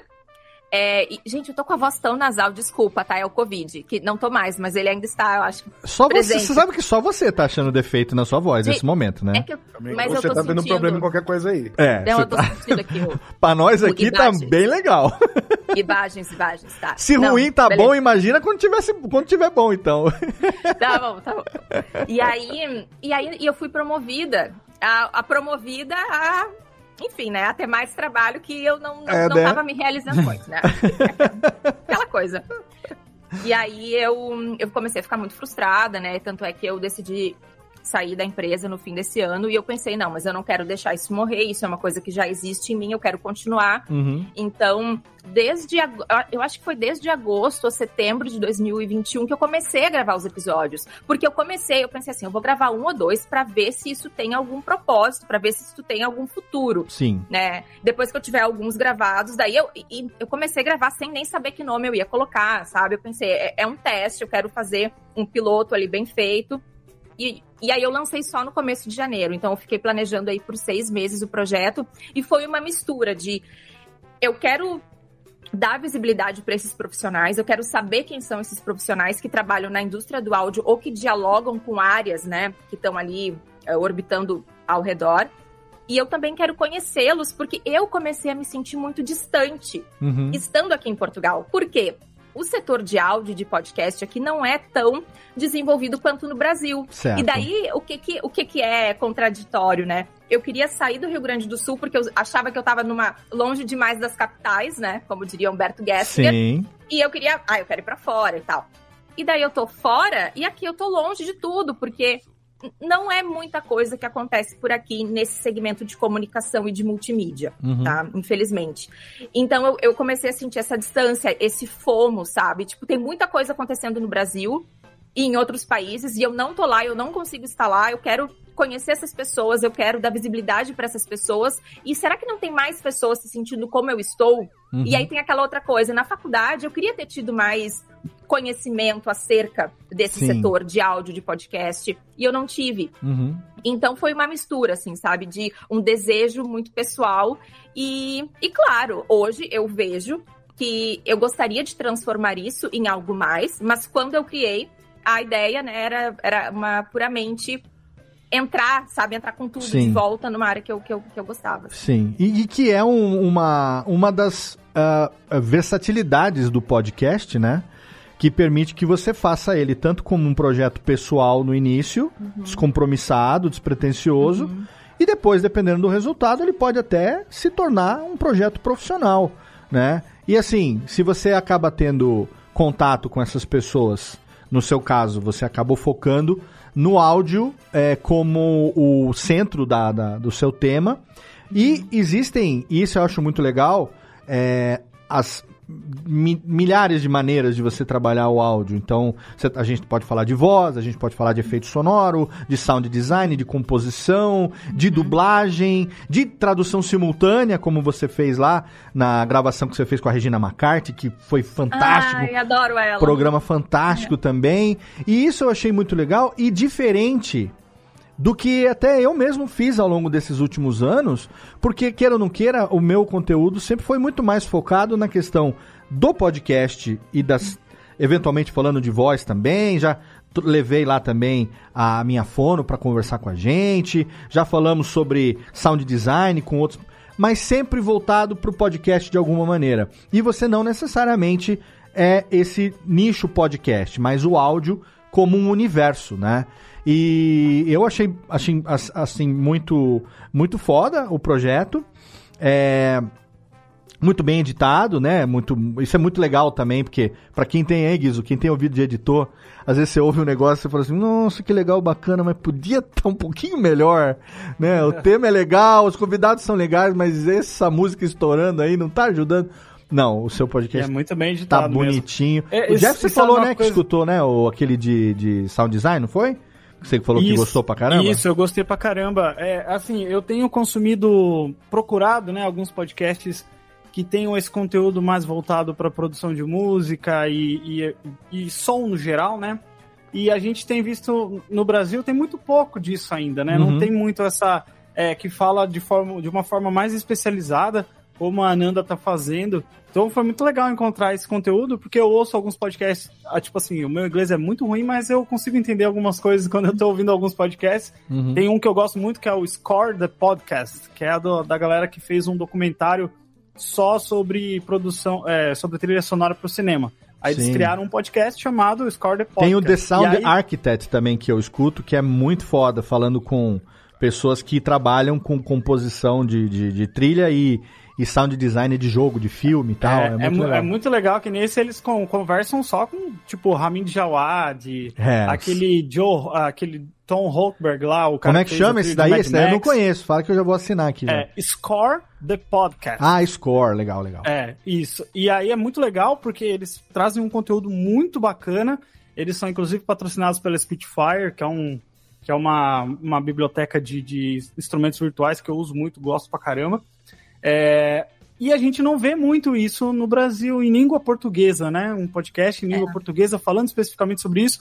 Como o Léo falou, sobre música tem bastante, né? Sim, e bem explorado e muito rico, como o próprio Radiofobia Classics, ó, o pessoal do, do Troco Disco também. É, tem lá o, aquele do Ricardo Alexandre, né? Discoteca, Básica, inclusive já está confirmado para o final do mês de julho, crossover Radiofobia com Discoteca Básica. Olha Ricardo Alexandre já aceitou o convite, vai ser legal.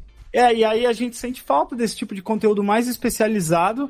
Então eu acho muito legal assim o trabalho que você está fazendo e você vê, você quando você criou esse projeto, você viu esse espaço, porque às vezes muita, muitas vezes a gente quer fazer um podcast, mas acaba fazendo muita coisa do que já existe, mais do Uhum. mesmo. Você deu uma, uma pesquisada, viu sobre isso que estava faltando esse esse filão aí. Sim, sim. Bom, sobre a edição, eu quero também agradecer, mandar um abraço para Jennifer Mendonça, que é a minha editora. Ela veio por indicação do Gabriel Tuller, que é um queridão também. Sim, né? Um abraço pro Tuller Gabriel. é gente boníssima. E gosto muito, né? Gosto muito da, da edição da Jenny. E sim, isso teve também, porque na época eu tava muito viciada no 20,000 Hertz. Ah, é, é um- eu assinei é um- porque você indicou num podcast lá, eu assinei. Amo. É, eu amo, eu amo aquele podcast. É, foi uma grande influência pra mim. Não, olha, não vou nem falar que foi influência, porque pronto, né? Não tem nada a ver um episódio, um, um podcast com outro, mas foi um incentivo, assim, porque eu amava escutar o 20,000 Hertz, que é um podcast narrativo, né? Que fala sobre sons interessantes, desde sons da natureza até coisas mais técnicas, eh, sonic branding, várias coisas. É um podcast sobre sons.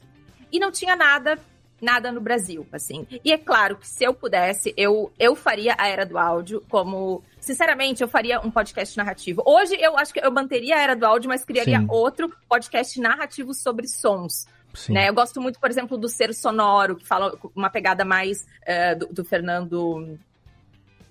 Meu Deus. Ser sonoro que estava indicado no Fernando mesmo Cespedes. carrossel que o, o Carlinhos indicou. Sim, do Fernando podcast. tem episódio com ele, ele fala sobre música de, uma- de um viés mais Fernando antropológico. Garbini. Céspedes, ele mesmo.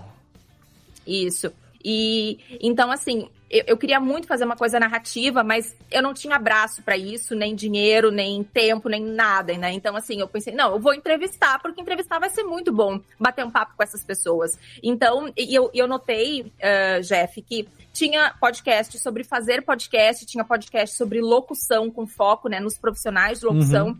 E eu não encontrava um podcast que unisse, né, o que falasse sobre o áudio em si. É verdade que eu gostaria. O meu foco é de fato dar visibilidade para o áudio, os profissionais do áudio de maneira geral, mas acaba que é mais podcast, porque também eu não tenho todo o tempo que eu gostaria para produzir os episódios. Então, Claro. eu vou encontrando as pessoas que fazem coisas legais, vou convidando, e quando eu vejo, meu Deus, essa temporada é quase só podcast. Tipo, daí eu tenho que tentar reajustar, sabe? Mas é um desafio, assim. Que Muito legal, legal. legal. Ô Carlinhos, você aí, vamos, vamos explorar um pouquinho, Carlinhos, que tá ali mais ouvindo do que qualquer coisa. É, Você que tem também essa experiência de estar no Japão, né? O brasileiro produzindo também um conteúdo falando sobre áudio, né? No caso, você, além da Nabecast, do podcast, acabou criando também lá o Você Também Pode, que, né, como uma espécie de... de, é, podcast para ajudar as pessoas também aí a produzirem e tal, meio que também o que eu também veio fazendo ao longo desses anos, e que também tenta diversificar nos conteúdos, né? Então, é, você que teve uma gravação com a Ananda que não deu certo, e que agora, vai, nessa próxima temporada, vai fazer acontecer, coloca aí também a sua pergunta, ou enfim, o que você quiser, que foi graças à sua indicação que eu conheci a nossa convidada hoje. Não, a Nanda eu indiquei ela naquele carrossel porque pra mim ela é uma referência em pauta e condução de entrevista. Eu sempre falo pra ela, eu fico constrangido de ouvir os episódios dela, porque eu falo, caramba, minhas entrevistas são meleca, eu preciso melhorar. Então é legal Nada a ouvir porque eu não tenho formação é, em jornalismo, em, sei lá, literatura ou qualquer coisa nessa área, tô cursando marketing agora, mas é legal ouvir e tentar, é, vamos dizer assim, decifrar o que ela faz na condução das entrevistas dela, né? Uhum. Mas o, o meu podcast eu procuro dar essa, essa. Vamos dizer assim, essa injeção de conteúdo pra galera que tem, principalmente o pessoal do coletivo aqui no Japão, né? A gente Uhum. trabalha fábrica e volta pra casa, faz podcastagem como second job, né? Ninguém ganha pra fazer, todo mundo sonha, né? Um dia viver disso. Primeiro pagar os aparelhos cacareco que compra, mas o, a gente, eu fico tentando levar pra galera é, dica do que eu vi pra treinar o ouvido, né? Então aquele é, os podcasts que eu coloquei ali me pareceram podcasts que- da- do carrossel, né? Que você citou. Sim. Podcasts que podem treinar o ouvido da gente, né? ah, o, o seu ser sonoro, o da Nanda, né, e outras coisas assim para você abrir um pouco a cabeça. É, eu gosto de dar uma diversificada, é, trazer umas coisas um pouco diferentes. Por exemplo, recentemente, até você ouviu, eu acho, é, eu entrevistei o, o Jean. O Jean é um editor de podcast cego. Sim. Pra mim, explodiu minha cabeça, porque eu fico olhando o dito cujo editor e morrendo para conseguir editar. É. E ele, não, filho, é pra vocês que vêm que é difícil, pra gente Exato. é fácil. Tá. Tem um amigo também é da Podosfera, que foi meu aluno do, do curso de edição. Ele é baixa visão, ele não chega a ser cego. Mas ele é baixa visão, que é o Fernando Scalabrini. Grande Scalabroca, com saudade. O. Tênica, manda um beijo pro Scalabroca. Inclusive, faz tempo que eu não. Beijão pro Scalabroca aí que sumiu. É, Quanto tempo eu não te vejo, Scalabrini? Porra, fala com a gente aí, nego. e aí o Scalabrini foi lá em 2016, se eu não me engano. É, Piadinha só pra quem é amigo mesmo do Baixa Visão, tá, gente? É, ele fez o curso de edição comigo. E aí, é, eu editava no Vegas na época, né? E aí, ele já tinha um podcast, que era o Baixa Visão, se eu não me engano, não era o nome do podcast. Era Baixa Visão o podcast? Tinha um, não, tinha um que era Papo Acessível. Papo não é, Léo? Acessível, esse mesmo, exato. É, É, esse, eu do lembro. Scalabrini. Papo Acessível. é 2013, Léo, porque Isso. eu lembro que eu morava em Santa Catarina quando eu tava ouvindo esse Fernando Scalabrini faz, grande brother, grande, grande podcaster.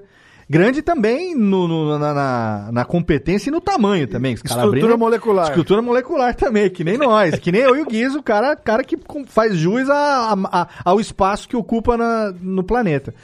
É, e aí, no curso, eu falei, gente, vou- eu, vou- eu- eu fiquei assim, como que eu vou orientar a edição especificamente para uma pessoa que é baixa visão e que. Aí ele falou assim, Léo, não esquenta não, me, é, me passa os atalhos de teclado e tal, não sei o quê. Eu falei, como que você costuma fazer? Sabe como ele editava na época? Ele editava no SoundForge, que é uma pista só. Ele editava na base do Ctrl M, que é o mix. Então, ele tinha uma técnica que ele desenvolveu que ele editava praticamente só escutando.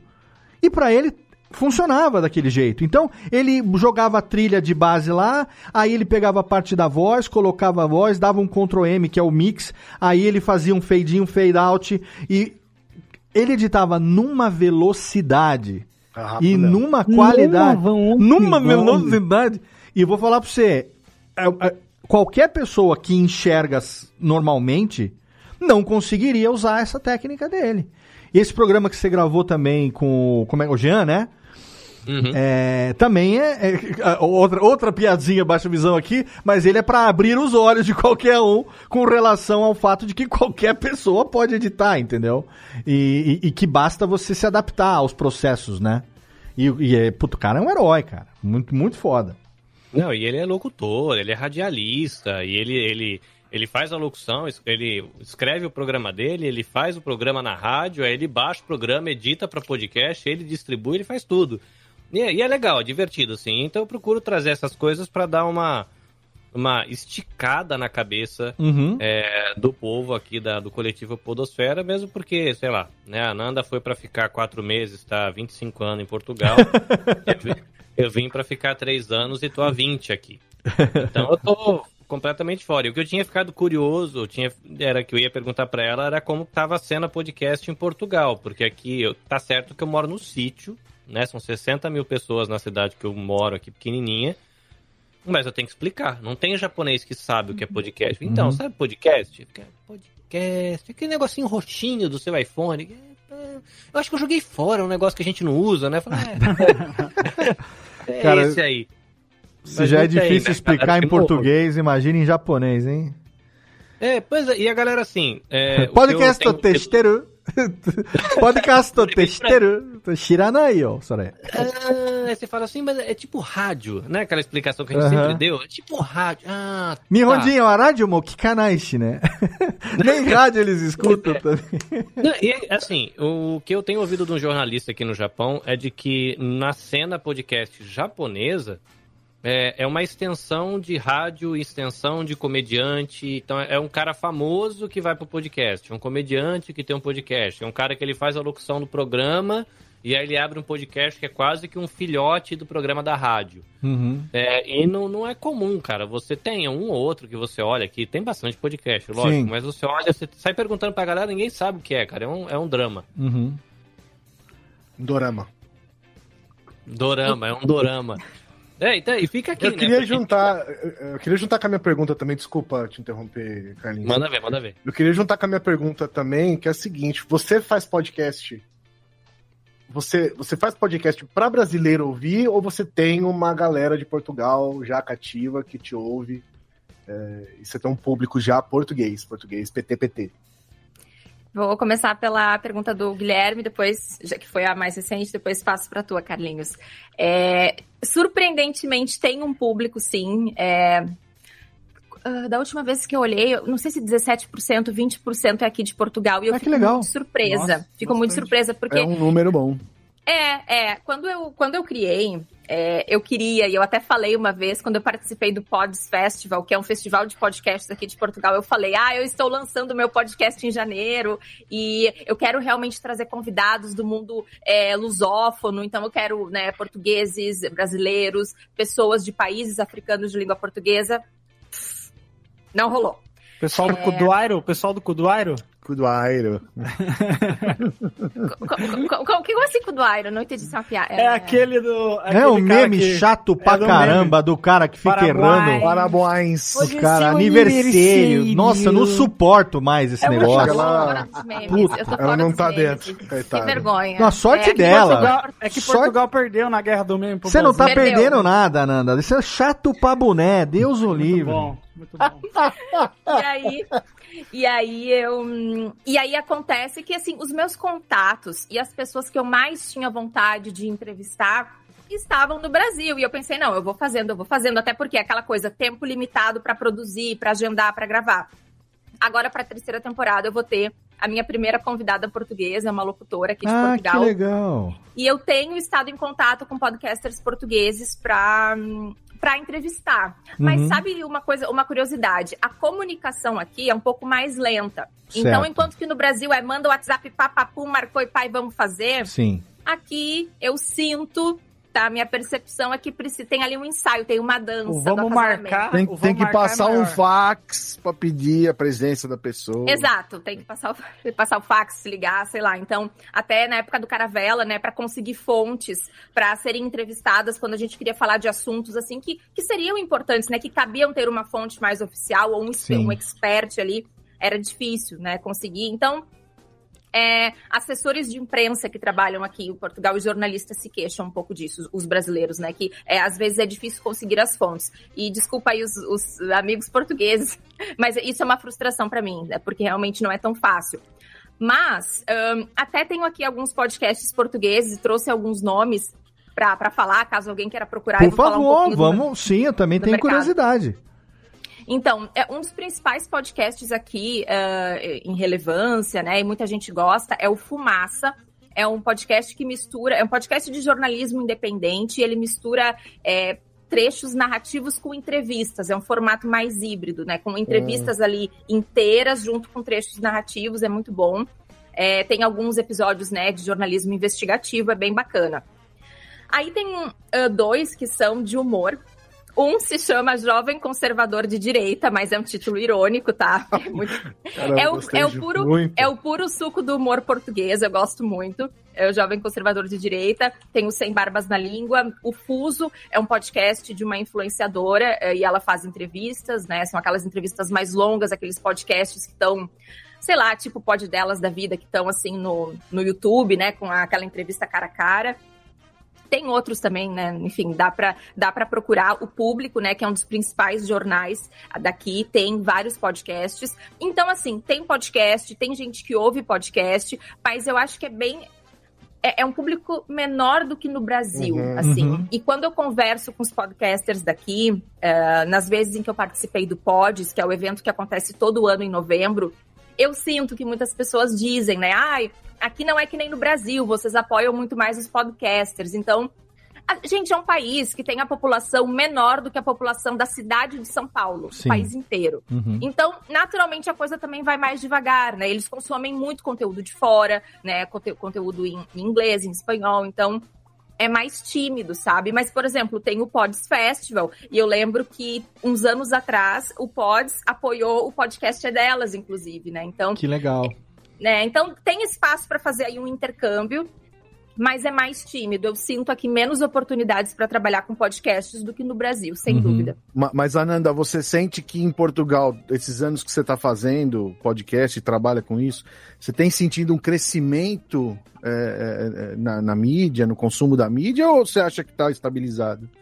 Não, tem crescido. E aqui a gente tem observado aquele formato de muitos influenciadores aderindo ao podcast, que foi o que aconteceu no Brasil, né? Sim, sim. Então a galera que já tem uma audiência consolidada vai Exato. lá e cria o seu podcast, que hum, na maioria das vezes é o podcast que também tem a versão em vídeo gravada num estúdio, aquela Uhum. coisa que a gente conhece. Então, tem crescido, né? Os veículos de comunicação, eles têm abraçado mais, a- os, mais os podcasts. E tem profissionais muito bons, né? Eu não sei Uhum. como são os números de consumo aqui, Sim. mas tem crescido, não tem crescido sim. Mas assim, ó, por exemplo, aqui não tem uma, um Spotify, não tem uma, um- uma unidade, uma grande produtora, assim, sabe? Uhum. Uma Amazon Music, ou coisas do tipo que a gente sabe que tem no Brasil, né? Essas Sim. grandes empresas que criam eventos que ajudam a divulgar, a crescer o mercado. Aqui não tem. É, Eu acho que também até, agora falando profissionalmente, a própria, o próprio setor de pós-produção e edição e tal, é, na Europa não, não, não tem empresas como a Radiofobia, por exemplo, como a Maremoto e tal, né? Porque eu tenho clientes europeus que a gente atende aqui, a gente faz edição de podcast em inglês, em espanhol e tal, para clientes da Europa que entraram em contato lá com a gente, descobriram Radiofobia, mandaram um e-mail, arriscaram mandar um e-mail em inglês, a gente respondeu, mandamos o, o, o portfólio da empresa, eles gostaram e a gente começou. Tem, tem empresa, empresa da Espanha, empresa da Alemanha. é, então, exatamente, acho que é uma coisa que o Carlinhos está visualizando isso no Japão também, né? E, e eu não sei o quanto que isso tem de verdade ou não, mas é, o- acaba sendo que muitas vezes o brasileiro vai para esse país e acaba pegando a influência daquilo que ele já tem no Brasil e acaba fazendo um esforço para que isso aconteça lá também, né? Apesar de ser, às vezes, uma pessoa, um indivíduo, mas que nem. é, eu não sei se aí no, no- em Portugal tem que nem lá no Japão, Ananda, uma. é, outras pessoas, brasileiros, outros brasileiros, podcasters como você, que, por exemplo, justifiquem você aí daqui a pouco ter também um movimento de é, brasileiros é, é, é, lusitanos, assim como tem lá o coletivo da Podosfera Nipo Brasileira, por exemplo? Vocês se comunicam? Existem outros produtores de podcast aí também que você conhece, brasileiros e tal? Na época do Caravela, eu procurei e não encontrei muitos. O que, eu- o que, tem, o que tem muito, gente, é youtuber, muito youtuber brasileiro é, Hum. fazendo conteúdo aqui de Portugal e muita gente no Instagram fazendo reels, fazendo Tá. lives. Isso tem aos montes. Ah, agora. Na época do Caravela, eu encontrei outros dois podcasts é, Uhum. que falavam, uh, podcasts brasileiros daqui. Com certeza tem mais, tá, gente? Me perdoem, Claro. porque com certeza tem mais. Mas na época da minha que eu, que eu fiz a pesquisa, eu fiquei um pouco decepcionada, assim, porque eu não encontrei. Parece que todo mundo queria fazer YouTube ou Instagram, sabe? Entendi. É, é o que, é o que era modinha, né? No momento é, é o que é a modinha, é. É. onde o pessoal acaba indo mesmo. É. Ô, Jessiquinha, eu quero ouvir sua pergunta, bebê, da, pra, pra nossa Pois convidada. então, as minhas perguntas, na verdade, elas foram sendo respondidas no, no decorrer da, da entrevista. No andamento. Mas, mas eu percebo uma coisa, e daí eu queria saber se, se vocês percebem isso também. É, talvez no Brasil a gente tenha uma grande responsável por essa, essa dinamização de 2019 para cá, que é inevitável, mencionado na Rede Globo, né? Sim. Uhum. Porque o que que acontece, que eu, que eu percebo? Ex- existia enquanto quase como um movimento de contracultura. Aí o que que precisa? Precisa de uma empresa que é quase sinônimo de cultura no país, abraçar isso e transformar isso quase que em comunicação de massa, porque agora eles têm vários, conforme os programas e os seus respectivos repórteres, né? Sim. Para isso ser incorporado num curso de jornalismo. É, e não só isso também, viu, Jéssica? Porque a, a- muita gente acha que a Globo, vou falar, já que você citou, né? Muita gente acha que a Globo produz o próprio conteúdo 100%, que ela é uma máquina de produção. Não é. Ah, sim, existe muito conteúdo produzido in-house, né, que a gente chama dentro da, da própria, da própria emissora, da própria casa, da própria estrutura, mas eu diria que 60-40, sabe? 40% do conteúdo é um conteúdo Globo e 60% do conteúdo é produzido de forma terceirizada. E isso também no podcast está acontecendo. Porque a gente, é, a Globo é, é cliente da Radiofobia, a gente tem coisa pra Globo, Maremoto tem coisa pra Globo, ah, os meninos lá do B9 tem coisa pra Globo, tem muita, o, o pessoal do Cris Dias, tem muita gente. Então a Globo não só tá fazendo isso que você falou, de colocar o podcast na boca do povo, como também tá gerando movimento no mercado profissional, na área de produção, para isso também. E, e é um fenômeno que todo mundo acaba agradecendo, porque a gente se perguntava no passado: o que, que vai acontecer quando uma Globo da vida descobrir o podcast, né? Um, um grande player da mídia. É, e é o que acabou acontecendo. E para nossa sorte, movimentou o mercado positivamente. Foi o boom da mídia, né? Foi o boom da mídia podcast, ai, exatamente. ai, ai, ai. Desculpa, então, Ananda. e- e, aproveito eh, também o espaço para dar os parabéns para o Léo, porque virar referência em curso, né, uma coisa assim pedagógica, é um grande marco. Eu acho que até isso você tem que agradecer a Globo, então. Pô, Não, foi pré-Globo isso, poxa vida, foi pré-Globo. Já tem. A Porque- primeira vez que o meu nome apareceu no crédito de um, de um É. livro didático, acho que foi 2017. Bacana. É, Então agora isso tende a aumentar, né? Porque que é aquela coisa que você é a referência, a gente sabe. Mas em termos ah, mais massificados, quer dizer, agora cada vez isso começa a se propagar, né? Uhum. Então, parabéns. Obrigado. Mas a pergunta qual era mesmo? Eu. Não era não é bem uma pergunta, Ah, mais é um assim, ó, eu percebo interlock, que o interlock. é lá no, no- por exemplo, em Portugal, Hum. talvez quando uma grande mídia do local se apropriar desse novo formato, Ah, tá. A re- aconteça relação. de forma mais rápido. No Japão também. No Brasil Sim. isso aconteceu. Sim. Nos Estados Unidos É- isso Demorou, né? É, Demorou acaba 15 alavancando. anos, né? 15 anos, mais até. É, Podcast. mas eu acho que também a questão dos influenciadores, como a Ananda estava falando, isso, isso querendo ou não ajuda também, né? Porque muita gente que a, a- acaba só acompanhando aquele influenciador em, numa rede social, no YouTube da vida, quando ele, ele vem pro podcast acaba descobrindo É. outras coisas também, Mas né? Mas é um processo. É, é, ainda tem o nicho. Sim. Sim, não sim, vira é um nicho. é, ainda vira nicho. Uhum. E ainda é nicho. Diga. É, não, Jéssica, tu tinha falado, né, que ah, só depois que uma emissora como a Globo encampa, né, e promove os podcasts, daí que as universidades vão incluir no, curri- no currículo, Aham. né? Eu, tu falou algo nesse sentido. Eu acho que isso é bem bem frustrante, é bem decepcionante, mas assim, é- é- eu acho que é bem esperado, porque, pelo menos na minha experiência, né, com a Unicinos, é muito baseado no, no veículo de comunicação. Ah, então, se Uhum. o- a Globo, ou Record, ou Band, não sei o que tá fazendo, então agora sim está validado e agora vamos E, incluir e no leva currículo. tempo, né? É. né? A coisa já Então- deixou de ser ah, a É. novidade já faz tempo, e daí É. que isso galga um certo espaço no ambiente acadêmico, né? É, é uma pena. É, eu observo isso. Ô, Ananda, eu quero aqui, a gente já caminhando para os nossos minutos finais. Ô, Rubens e Jorge, por favor, dá aquelas palminhas gostosinhas para nós aí. Porque, né, programa de alto conteúdo, um programa né? internacional de alto garbo e elegância. É, indo aqui, caminhando para nossos derradeiros é, minutos do programa, quero agradecer mais uma vez aqui a galera que está participando ao vivo pelo chat do YouTube. É, mais algumas interações aqui. Ó, o João Moisés também diz que não conhecia a Nanda. Entrevista bacaníssima, Léo e Patota. Deixa a sugestão aqui para ela, lá no Era do Áudio, sobre boas matérias de áudio e podcast para aprender, né? Então, mais uma vez, demanda para coisas relacionadas ao podcast. O pessoal aqui falando que está conhecendo a Ananda agora, o próprio Vitor Estácio também disse que não conhecia, já colocou na lista. É, férias da molecada lá na firma, ele que é professor, então o Júlio tá, né, que nem pinto no lixo. Vai maratonar um podcast novo, olha aí, já tá ganhando novos ouvintes, a Ananda aqui também. E... É Tô pra- precisando. Né? É, quero agradecer aqui. O Vitor Estácio fala, a gente falou lá do, do Baixa Visão, editando e tal, não sei o quê.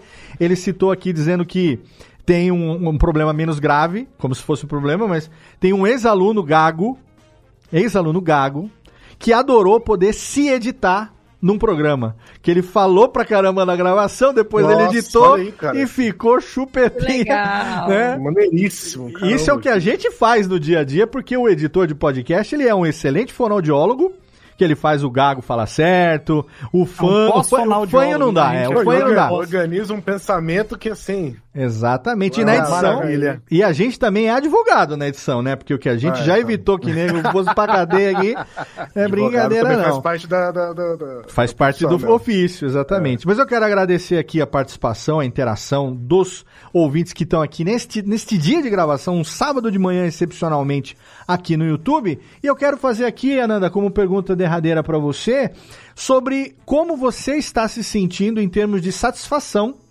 com o projeto da Era do Áudio, né? O quanto que ele está sendo, né? a- a- tá, tá retribuindo, digamos, a você o tamanho da dedicação que você tem a ele, né?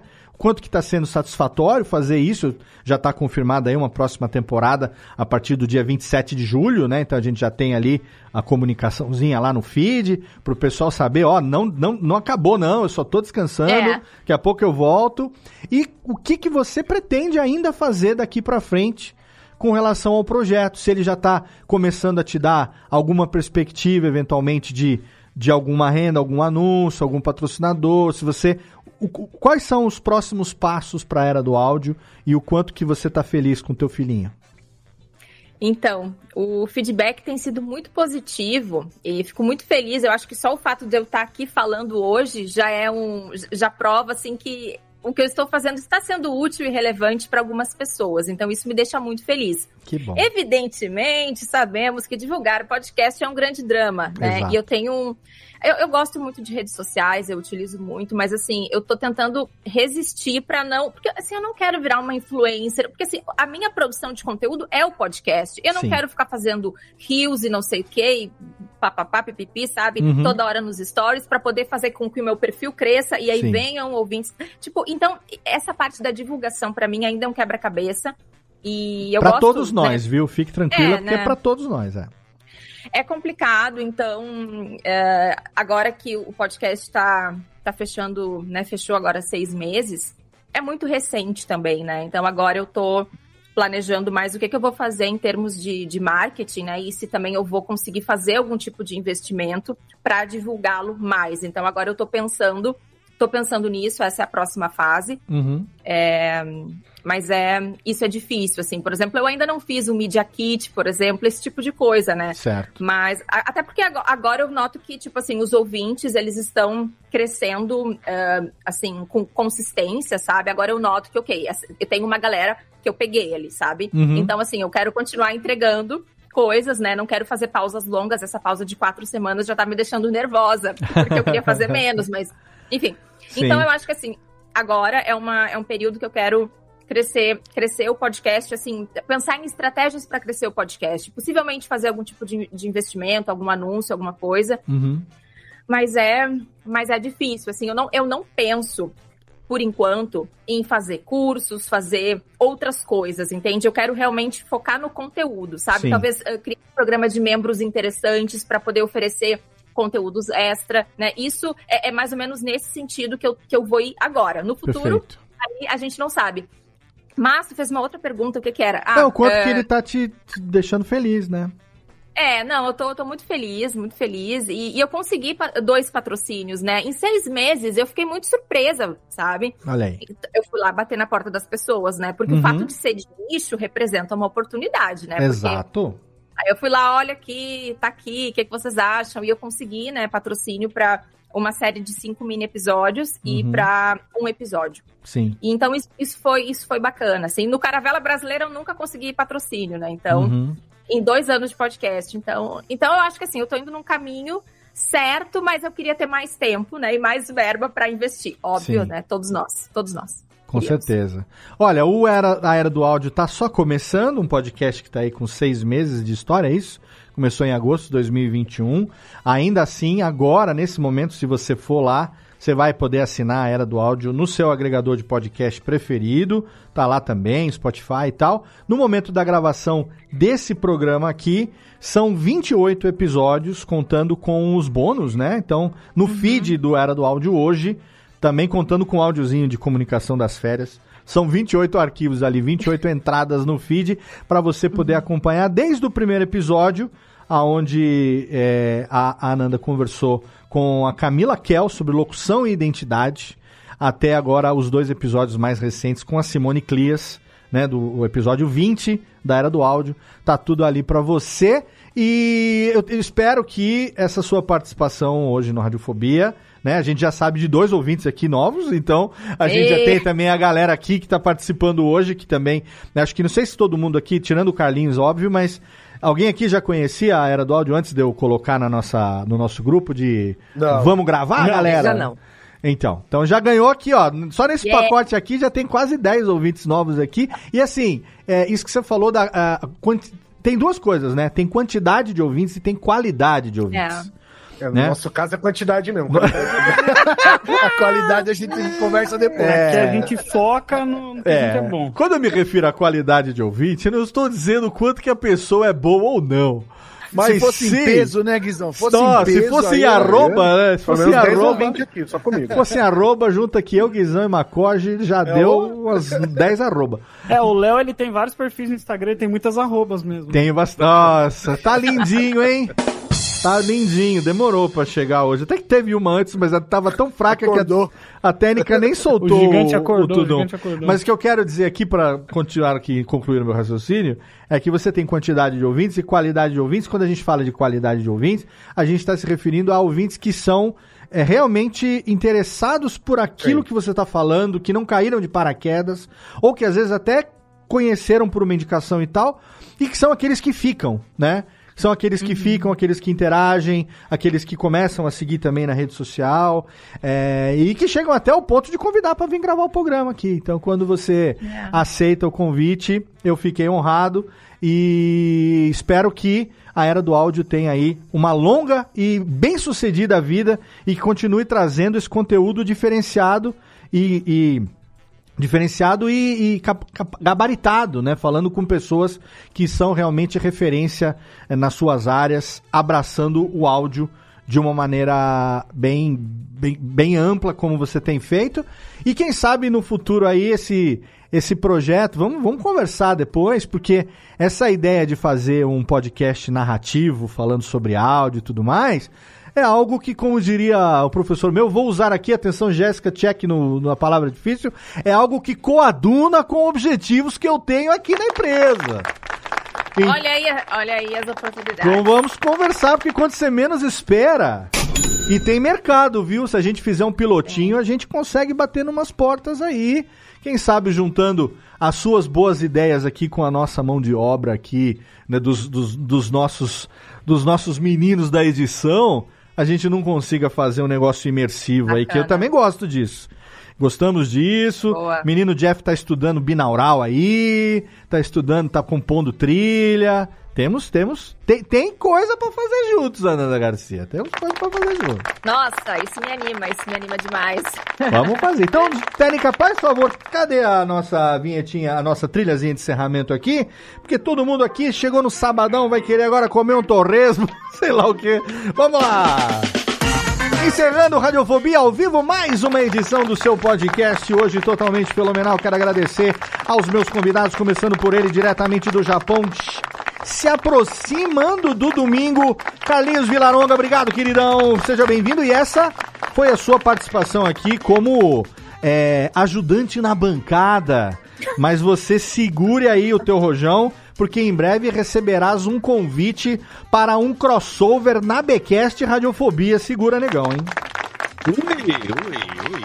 Olha, obrigado demais aqui. Fico feliz de ter conectado você e a Nanda aqui. São dois profissionais que inspiram a gente, né? Quem não conhecia estava perdendo, né? O conteúdo da Nanda. Quem conheceu, desfrute, que é bom. E tô feliz de estar aqui e emocionado. Se rolar mesmo, aí nossa paradinha de fazer uma gravação, nós 12 e mais um monte de gente. Lógico que vai. É, conhecer a galera. Tio, Jeff, eu tô- precisando conversar com esse moço também, sugar um pouco do conhecimento dele. Mas, gente, obrigado. Foi bom demais estar aqui e conhecer mais gente e poder compartilhar conteúdo. É bom demais. Obrigado você pela disponibilidade, pelo carinho com que tem tratado a mim e, e a família Radiofobia aí durante todo esse período desde que a gente se conheceu. Fica aqui o seu visto, faz favor, passa o seu visto aí, quem quiser acompanhar o seu trabalho, o trabalho da, da Nabecast Podcasts e Multimídia, que foi o nome que, tipo assim, copia, mas faz diferente, não é verdade? Então manda ver aí, Carlinhos, o serviço é todo seu, querido. Muito bem, muito bem. É, e, e eu que imaginei que nunca esses dois nomes estariam perto, né? Deu uma chupinzada no nome, um pouquinho igualzinho, mas diferente. Falei, imagina, nunca vai acontecer. É que nem o podcast lá que criou o, o Jovem Neves, né? O Jovem Neves. exatamente. É o Young, Young Geek, Young Geek. É, não tem risco nenhum de, de, de o Léo trombar comigo um dia, aí tá aí. A gente vi- virando amigo e combinando pra tomar chá verde e comendo um moti. Desligou seu microfone, Carlinhos. Desligou. Hum, É, bem na parte Agora voltou. É, o pessoal que é- não sabe fazer podcast acontece isso. Mas vamos lá. É, gente, quem quiser acompanhar o meu trabalho, arroba nabecast.jp. Algumas pessoas ficam confusas quando chegam por lá, porque a Nabecast não é um podcast, na verdade é uma produtora. Então eu edito podcast de terceiros, eu é, contribuo com o Instituto Maria da Penha, Programa Verde da Universidade Federal Legal. de Pernambuco. E eu tenho três podcasts pessoais, que é o Você Também Podcast, que é tipo, eu posso fazer podcast e você também pode, não é um bicho de sete cabeças, entre Uhum. nessa e divirta-se. Então essa é a pegada. É, ele era quinzenal, ficou mensal agora, porque eu tive um filhinho novo, que é um Oh! projeto muito bebezinho, chama. Não é filho filhote, não, é filho podcast. Não, a gente também trata com cuticute também.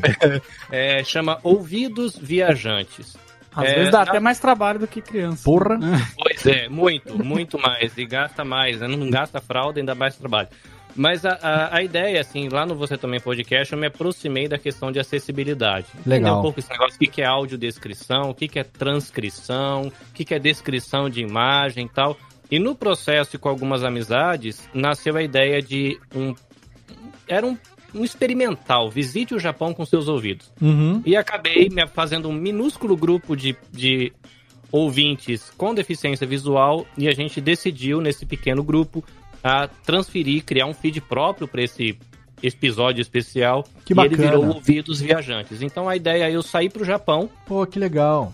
é, caminhando e eu tô caminhando mesmo. Olha, gente, o céu tá azul, tem nuvem na direita, tem uma casa marrom, não sei o quê. Eu tô aprendendo a audiodescrição na marra.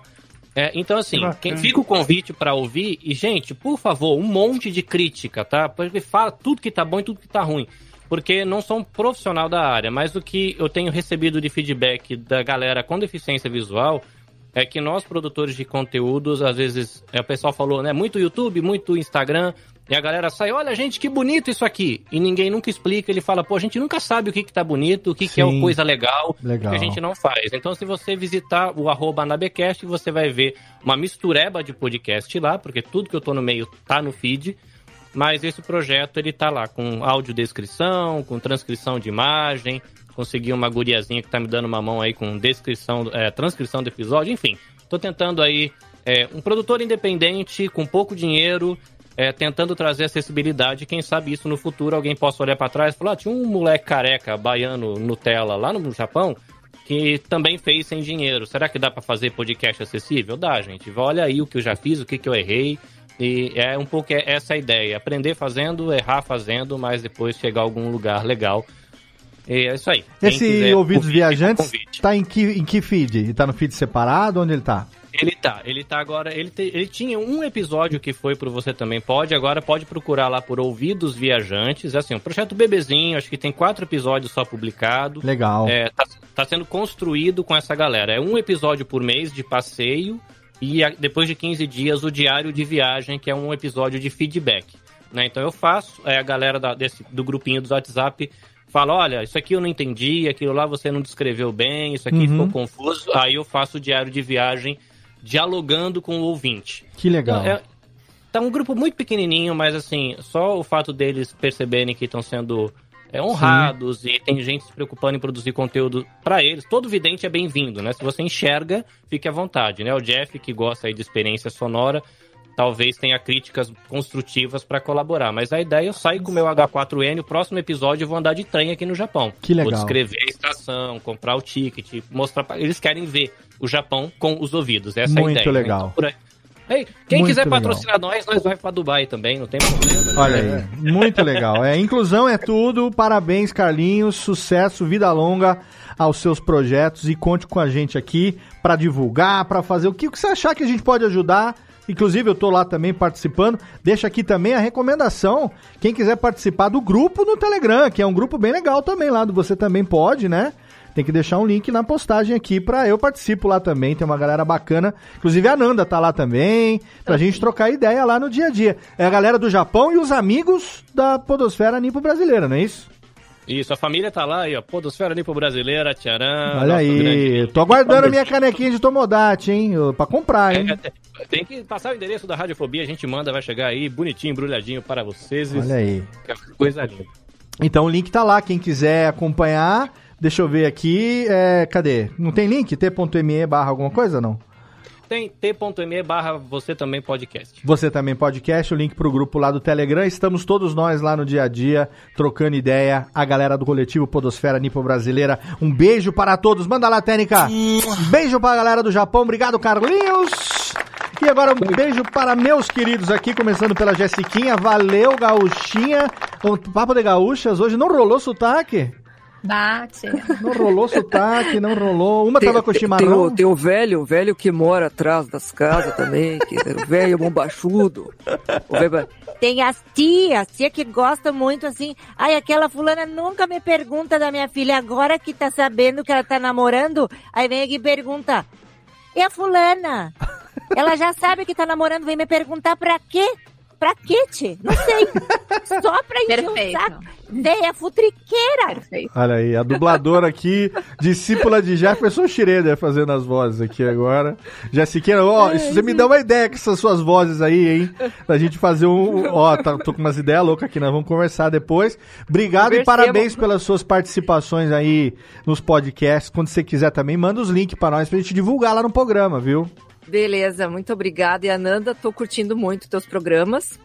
A gente, eu trabalho na, na Universidade Federal de Santa Maria e na Legal. editora, e a gente tá projetando um podcast agora pro segundo semestre, e toda a parte técnica tá e acabou ficando comigo, então assim, o Alotênica e, e agora o teu programa também estão na minha lista, né? Então, Ai. vamos lá, tô, tô às vezes ouvindo até mais de uma vez para poder decupar bem todos, a- né, todos aqueles insights, coisinhas que às vezes numa primeira ouvida a gente não presta muita atenção e depois ouve, né, de novo. Então, te agradeço e parabéns e sucesso. Ai, obrigada. E depois eu quero teu contato, vamos conversar. Já, já vou fazer contatos imediatos aqui depois. Beleza. Pra usar, pra usar o sotaque com força mesmo, né? Excelente. Obrigada, Léo. Beijo grande Valeu. Jéssica. Bom fim de semana. Um beijo pra você. Obrigado, menino Macorde. Pega a estrada. Vai, querido. Vai. Vai. Corre, corre. Queima, esse, Obrigado, queima essa combustão aí. Obrigado pelo, pelo programa maravilhoso em que participei hoje. Ananda, muito legal conhecer você. Carlinhos, é, esse teu é, ou- é, Ouvidos Viajantes, né? Pô, É, achei muito, fantástico. muito bacana. A, a ideia é excelente. Sucesso pra vocês. E vamos embora, vamos pra estrada. Vai lá, vai, vai, vai, vai. Pega essa Bom estrada date. aí. Bota essa gasolina pra queimar. Obrigado, menino Guizão, diretamente de Brasília. Capitão Federale. Valeu, Guizotti. Estou muito feliz de ter participado mais uma vez, Léo. Pô, conhecer mais uma Nanda, achei isso fantástico. Tá vendo? Em que- Depois eu Portugal. quero saber quem é a outra Não, Nanda. não é Depois a só uma Nanda. Guizão. Você conheceu uma Nanda que mora em Portugal, que faz Pois é. podcast e que não é sua. Num Olha mundo tão. Como é que é o. Coisa da Marvel lá? O No multiverso. multiverso. Multiverso de da loucura. Anandas. Multiverso Prazer de... conhecer o Carlinhos também, não conhecia também, vou procurar. É, e mais uma vez, prazer estar aqui gravando mais um Radiofobia ali. Prazer, você agora eu estou acompanhando as aventuras de Guizão no, na remada frontal. Estamos Estou. juntos aí, estamos juntos. Estamos Estamos juntos aí, unidos do Supino, podcasters do Supino. Lembrando que não é pra você ouvir Pauta Livre News no Supino reto. Não pode. Não pode ouvir. Eu não aconselho ouvir Pauta Livre News nenhum momento. Nunca. né? Mas se for ouvir, não ouça no Na Supino academia, reto. menos ainda. Eu Até por isso já. que eles nem fazem. Mas... Se você É, estiver sério. fazendo treino de bíceps ou de tríceps e tal, pode ouvir sem problema. Agora, se tiver no supino, não ouça, porque eu já quase morri uma vez. Você vai morrer. Eu perdi, perdi a força no braço de uma risada e Igual. quase que eu meti no, no, no meio do- fatal, é da letal. peita. Então não Podcast faça isso. letal. Acompanhe lá no Instagram, menino Guibaldi. É Guiz... Como é que é no Instagram mesmo? É Gui- Guibaldi, Guibaldi. né? Guibaldi ali. Guibaldi. Pra você ver os stories de Menino Guizão na Academia Projeto Massaranduba 2023. Somos nós, estamos juntos, hein? Cachorro, posto muitos cachorros. É isso aí. Eu também. gosto demais também. Guizão e seu Instagram amestrado. E obrigado, Guizão. E obrigado também quem que faltou aqui, menino Jeffs. Valeu, menino Jeffs. Valeu, Léo. Muito legal ter esse papo aqui. Você sabe quanto que nós é apaixonado por áudio, Isso, né? mesmo, mesmo E- com o cabelo arrepiado, faz também É, a gravação. É, que é, é por isso que eu gosto de áudio, não de vídeo. Boa. Ah, Se bem O que tá vídeo é muito um tiktokerzinho também, né? Sim, Tá- é, sim, às É. vezes eu posto alguma coisinha lá, mas foi muito legal o papo. É, falar sobre, não só sobre o podcast, mas sobre áudio no geral, uma coisa que me agrada muito, é um projeto muito legal da Ananda. Vou continuar acompanhando. Também o projeto do Carlinhos eu não conhecia, achei muito interessante é, esse projeto que ele faz. Já segui aqui no Spotify. E, poxa, muito obrigado aí mais uma vez. E, ó, o Jabazinho vai lá ouvir o Dumbcast que saiu, acabei de postar. Postei hoje agora, enquanto gravávamos. Duvido. É, mais um episódio do, do Dumbcast tá lá no ar. Agora a gente é mensal, né? A gente posta Uhum. uma vez por mês, mas é sempre uma, uma zoeirinha gostosa de ouvir. Vai ouvir os meninos lá do Dumbcast que já gravaram Radiofobia aqui com a gente também. É tudo retardado e precisa desse seu apoio aí moral pra poder continuar com Uma esse- vez por mês, Jeff? Seu apoio imoral. imoral né? pra poder É continuar. uma vez por mês, uma vez Então por daqui a, mês. pouco, daqui a pouco você chega na regularidade do pauta livre. Tá? Isso. É, eu tô, eu, eu tô bem parecido com Daqui a vocês pouco aí. você chega na regular do Pauta Livre e na do Grande Coisa, né? Que aí já é Também. o- outro Ah, nível. é, mas é outro nível. Você é vê maior. como eu imito, eu imito o Guizão, né, nas coisas. Eu tenho Pauta Livre, que posta uma vez a cada não sei o quê. Isso. O Dumbcast também tá mais ou menos nessa. E o Grande Coisa que parou, pode tudo também parou. É Exatamente, isso aí. exatamente. É, é a periodicidade do papo de gordo que a gente chama. E obrigado também, minha querida Ananda Garcia, por ter aceito o nosso convite. Fica aqui o nosso agradecimento e o, o espaço aqui, todo seu, por favor. Muito obrigada, Léo, pelo convite, pela oportunidade de falar um pouco do meu, do meu projeto. Fico super feliz de estar aqui. Obrigada a todo mundo que participou também da, da gravação e do pessoal que está no chat. A Era do Áudio volta no fim desse mês, né, com episódios semanais todas as quartas-feiras. Quem quiser pode chegar lá no Instagram também, arroba Era do Áudio, e no Twitter, arroba Ananda Garcia, onde eu gosto muito de trocar ideia com outros podcasters, pedir opinião. Às vezes eu me sinto um pouco sozinha pensando as coisas, então eu gosto muito de conversar com outros podcasters por lá. E é isso. Muito, muito, muito bom estar aqui, Léo. Obrigada e obrigada a todo mundo. Obrigado, Ananda. Uma boa tarde de sábado para você aí em Portugal. Os links estão, obviamente, todos ali na postagem do episódio. E já tá, ó, se você ainda me quiser, o convite tá aceito, tá? Só tamo nós, Ah, tamo com nós. certeza. Com Vamos certeza. marcar. Eu já vou sair daqui já marcando entrevista já. Já vamos combinar, com certeza. Ó, bater um papo com a Jéssica. A Jéssica também tem um papo pra- Jéssica falar, falar de dublagem. Tá, tá, tá fake dói, faz dublagem, faz dublagem. É, não é o caso da Jéssica, né? Mas temos a, a, a referência. Tem a historinha pra contar. Menina Jéssica tem uma trajetória bem legal. E agora tá começando aí, tá virando, além de meliceira e pegadora de bichinho de pelúcia na, no garra, tá virando iminência parda da podosfera gaúcha, essa menina aí. A minha, eu fico pensando assim, a minha trajetória é tão pouco ortodoxa em tanta bom, coisa, ótimo. Mas sabe? aí que é legal. E aí que eu acho que rende, né? É, ué, é isso aí. Pode expor. Menina Jéssica tá aí também. Então, Ananda, obrigado mais uma vez, viu? Beijo, obrigada. Obrigado. Um beijo pra você e obrigado a você aí. Tá bom, já chega de palma, Rubens Jorge, já chega. Obrigado a você aí, querido ouvinte, você que acompanhou mais um episódio do seu Radiofobia ao vivo, transmitindo aqui pelo nosso canal do YouTube. Você sabe, radiofobia.com.br barra podcast é o nosso site. Ali você tem agora a publicação diária de podcasts na Radiofobia Podcast Network, porque começou também o projeto do Vozes do Brasil com Luiz Fernando Malhoca.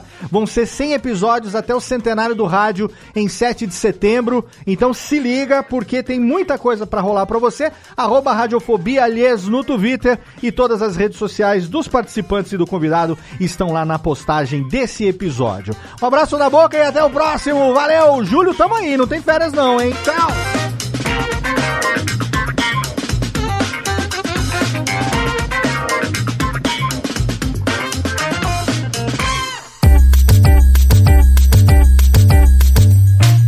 Podcast foi produzido pela Radiofobia Podcast Network. Acesse radiofobia.com.br barra podcast para conhecer e ouvir todos os nossos programas ou assine no seu agregador de podcast preferido. Esperamos você no próximo episódio.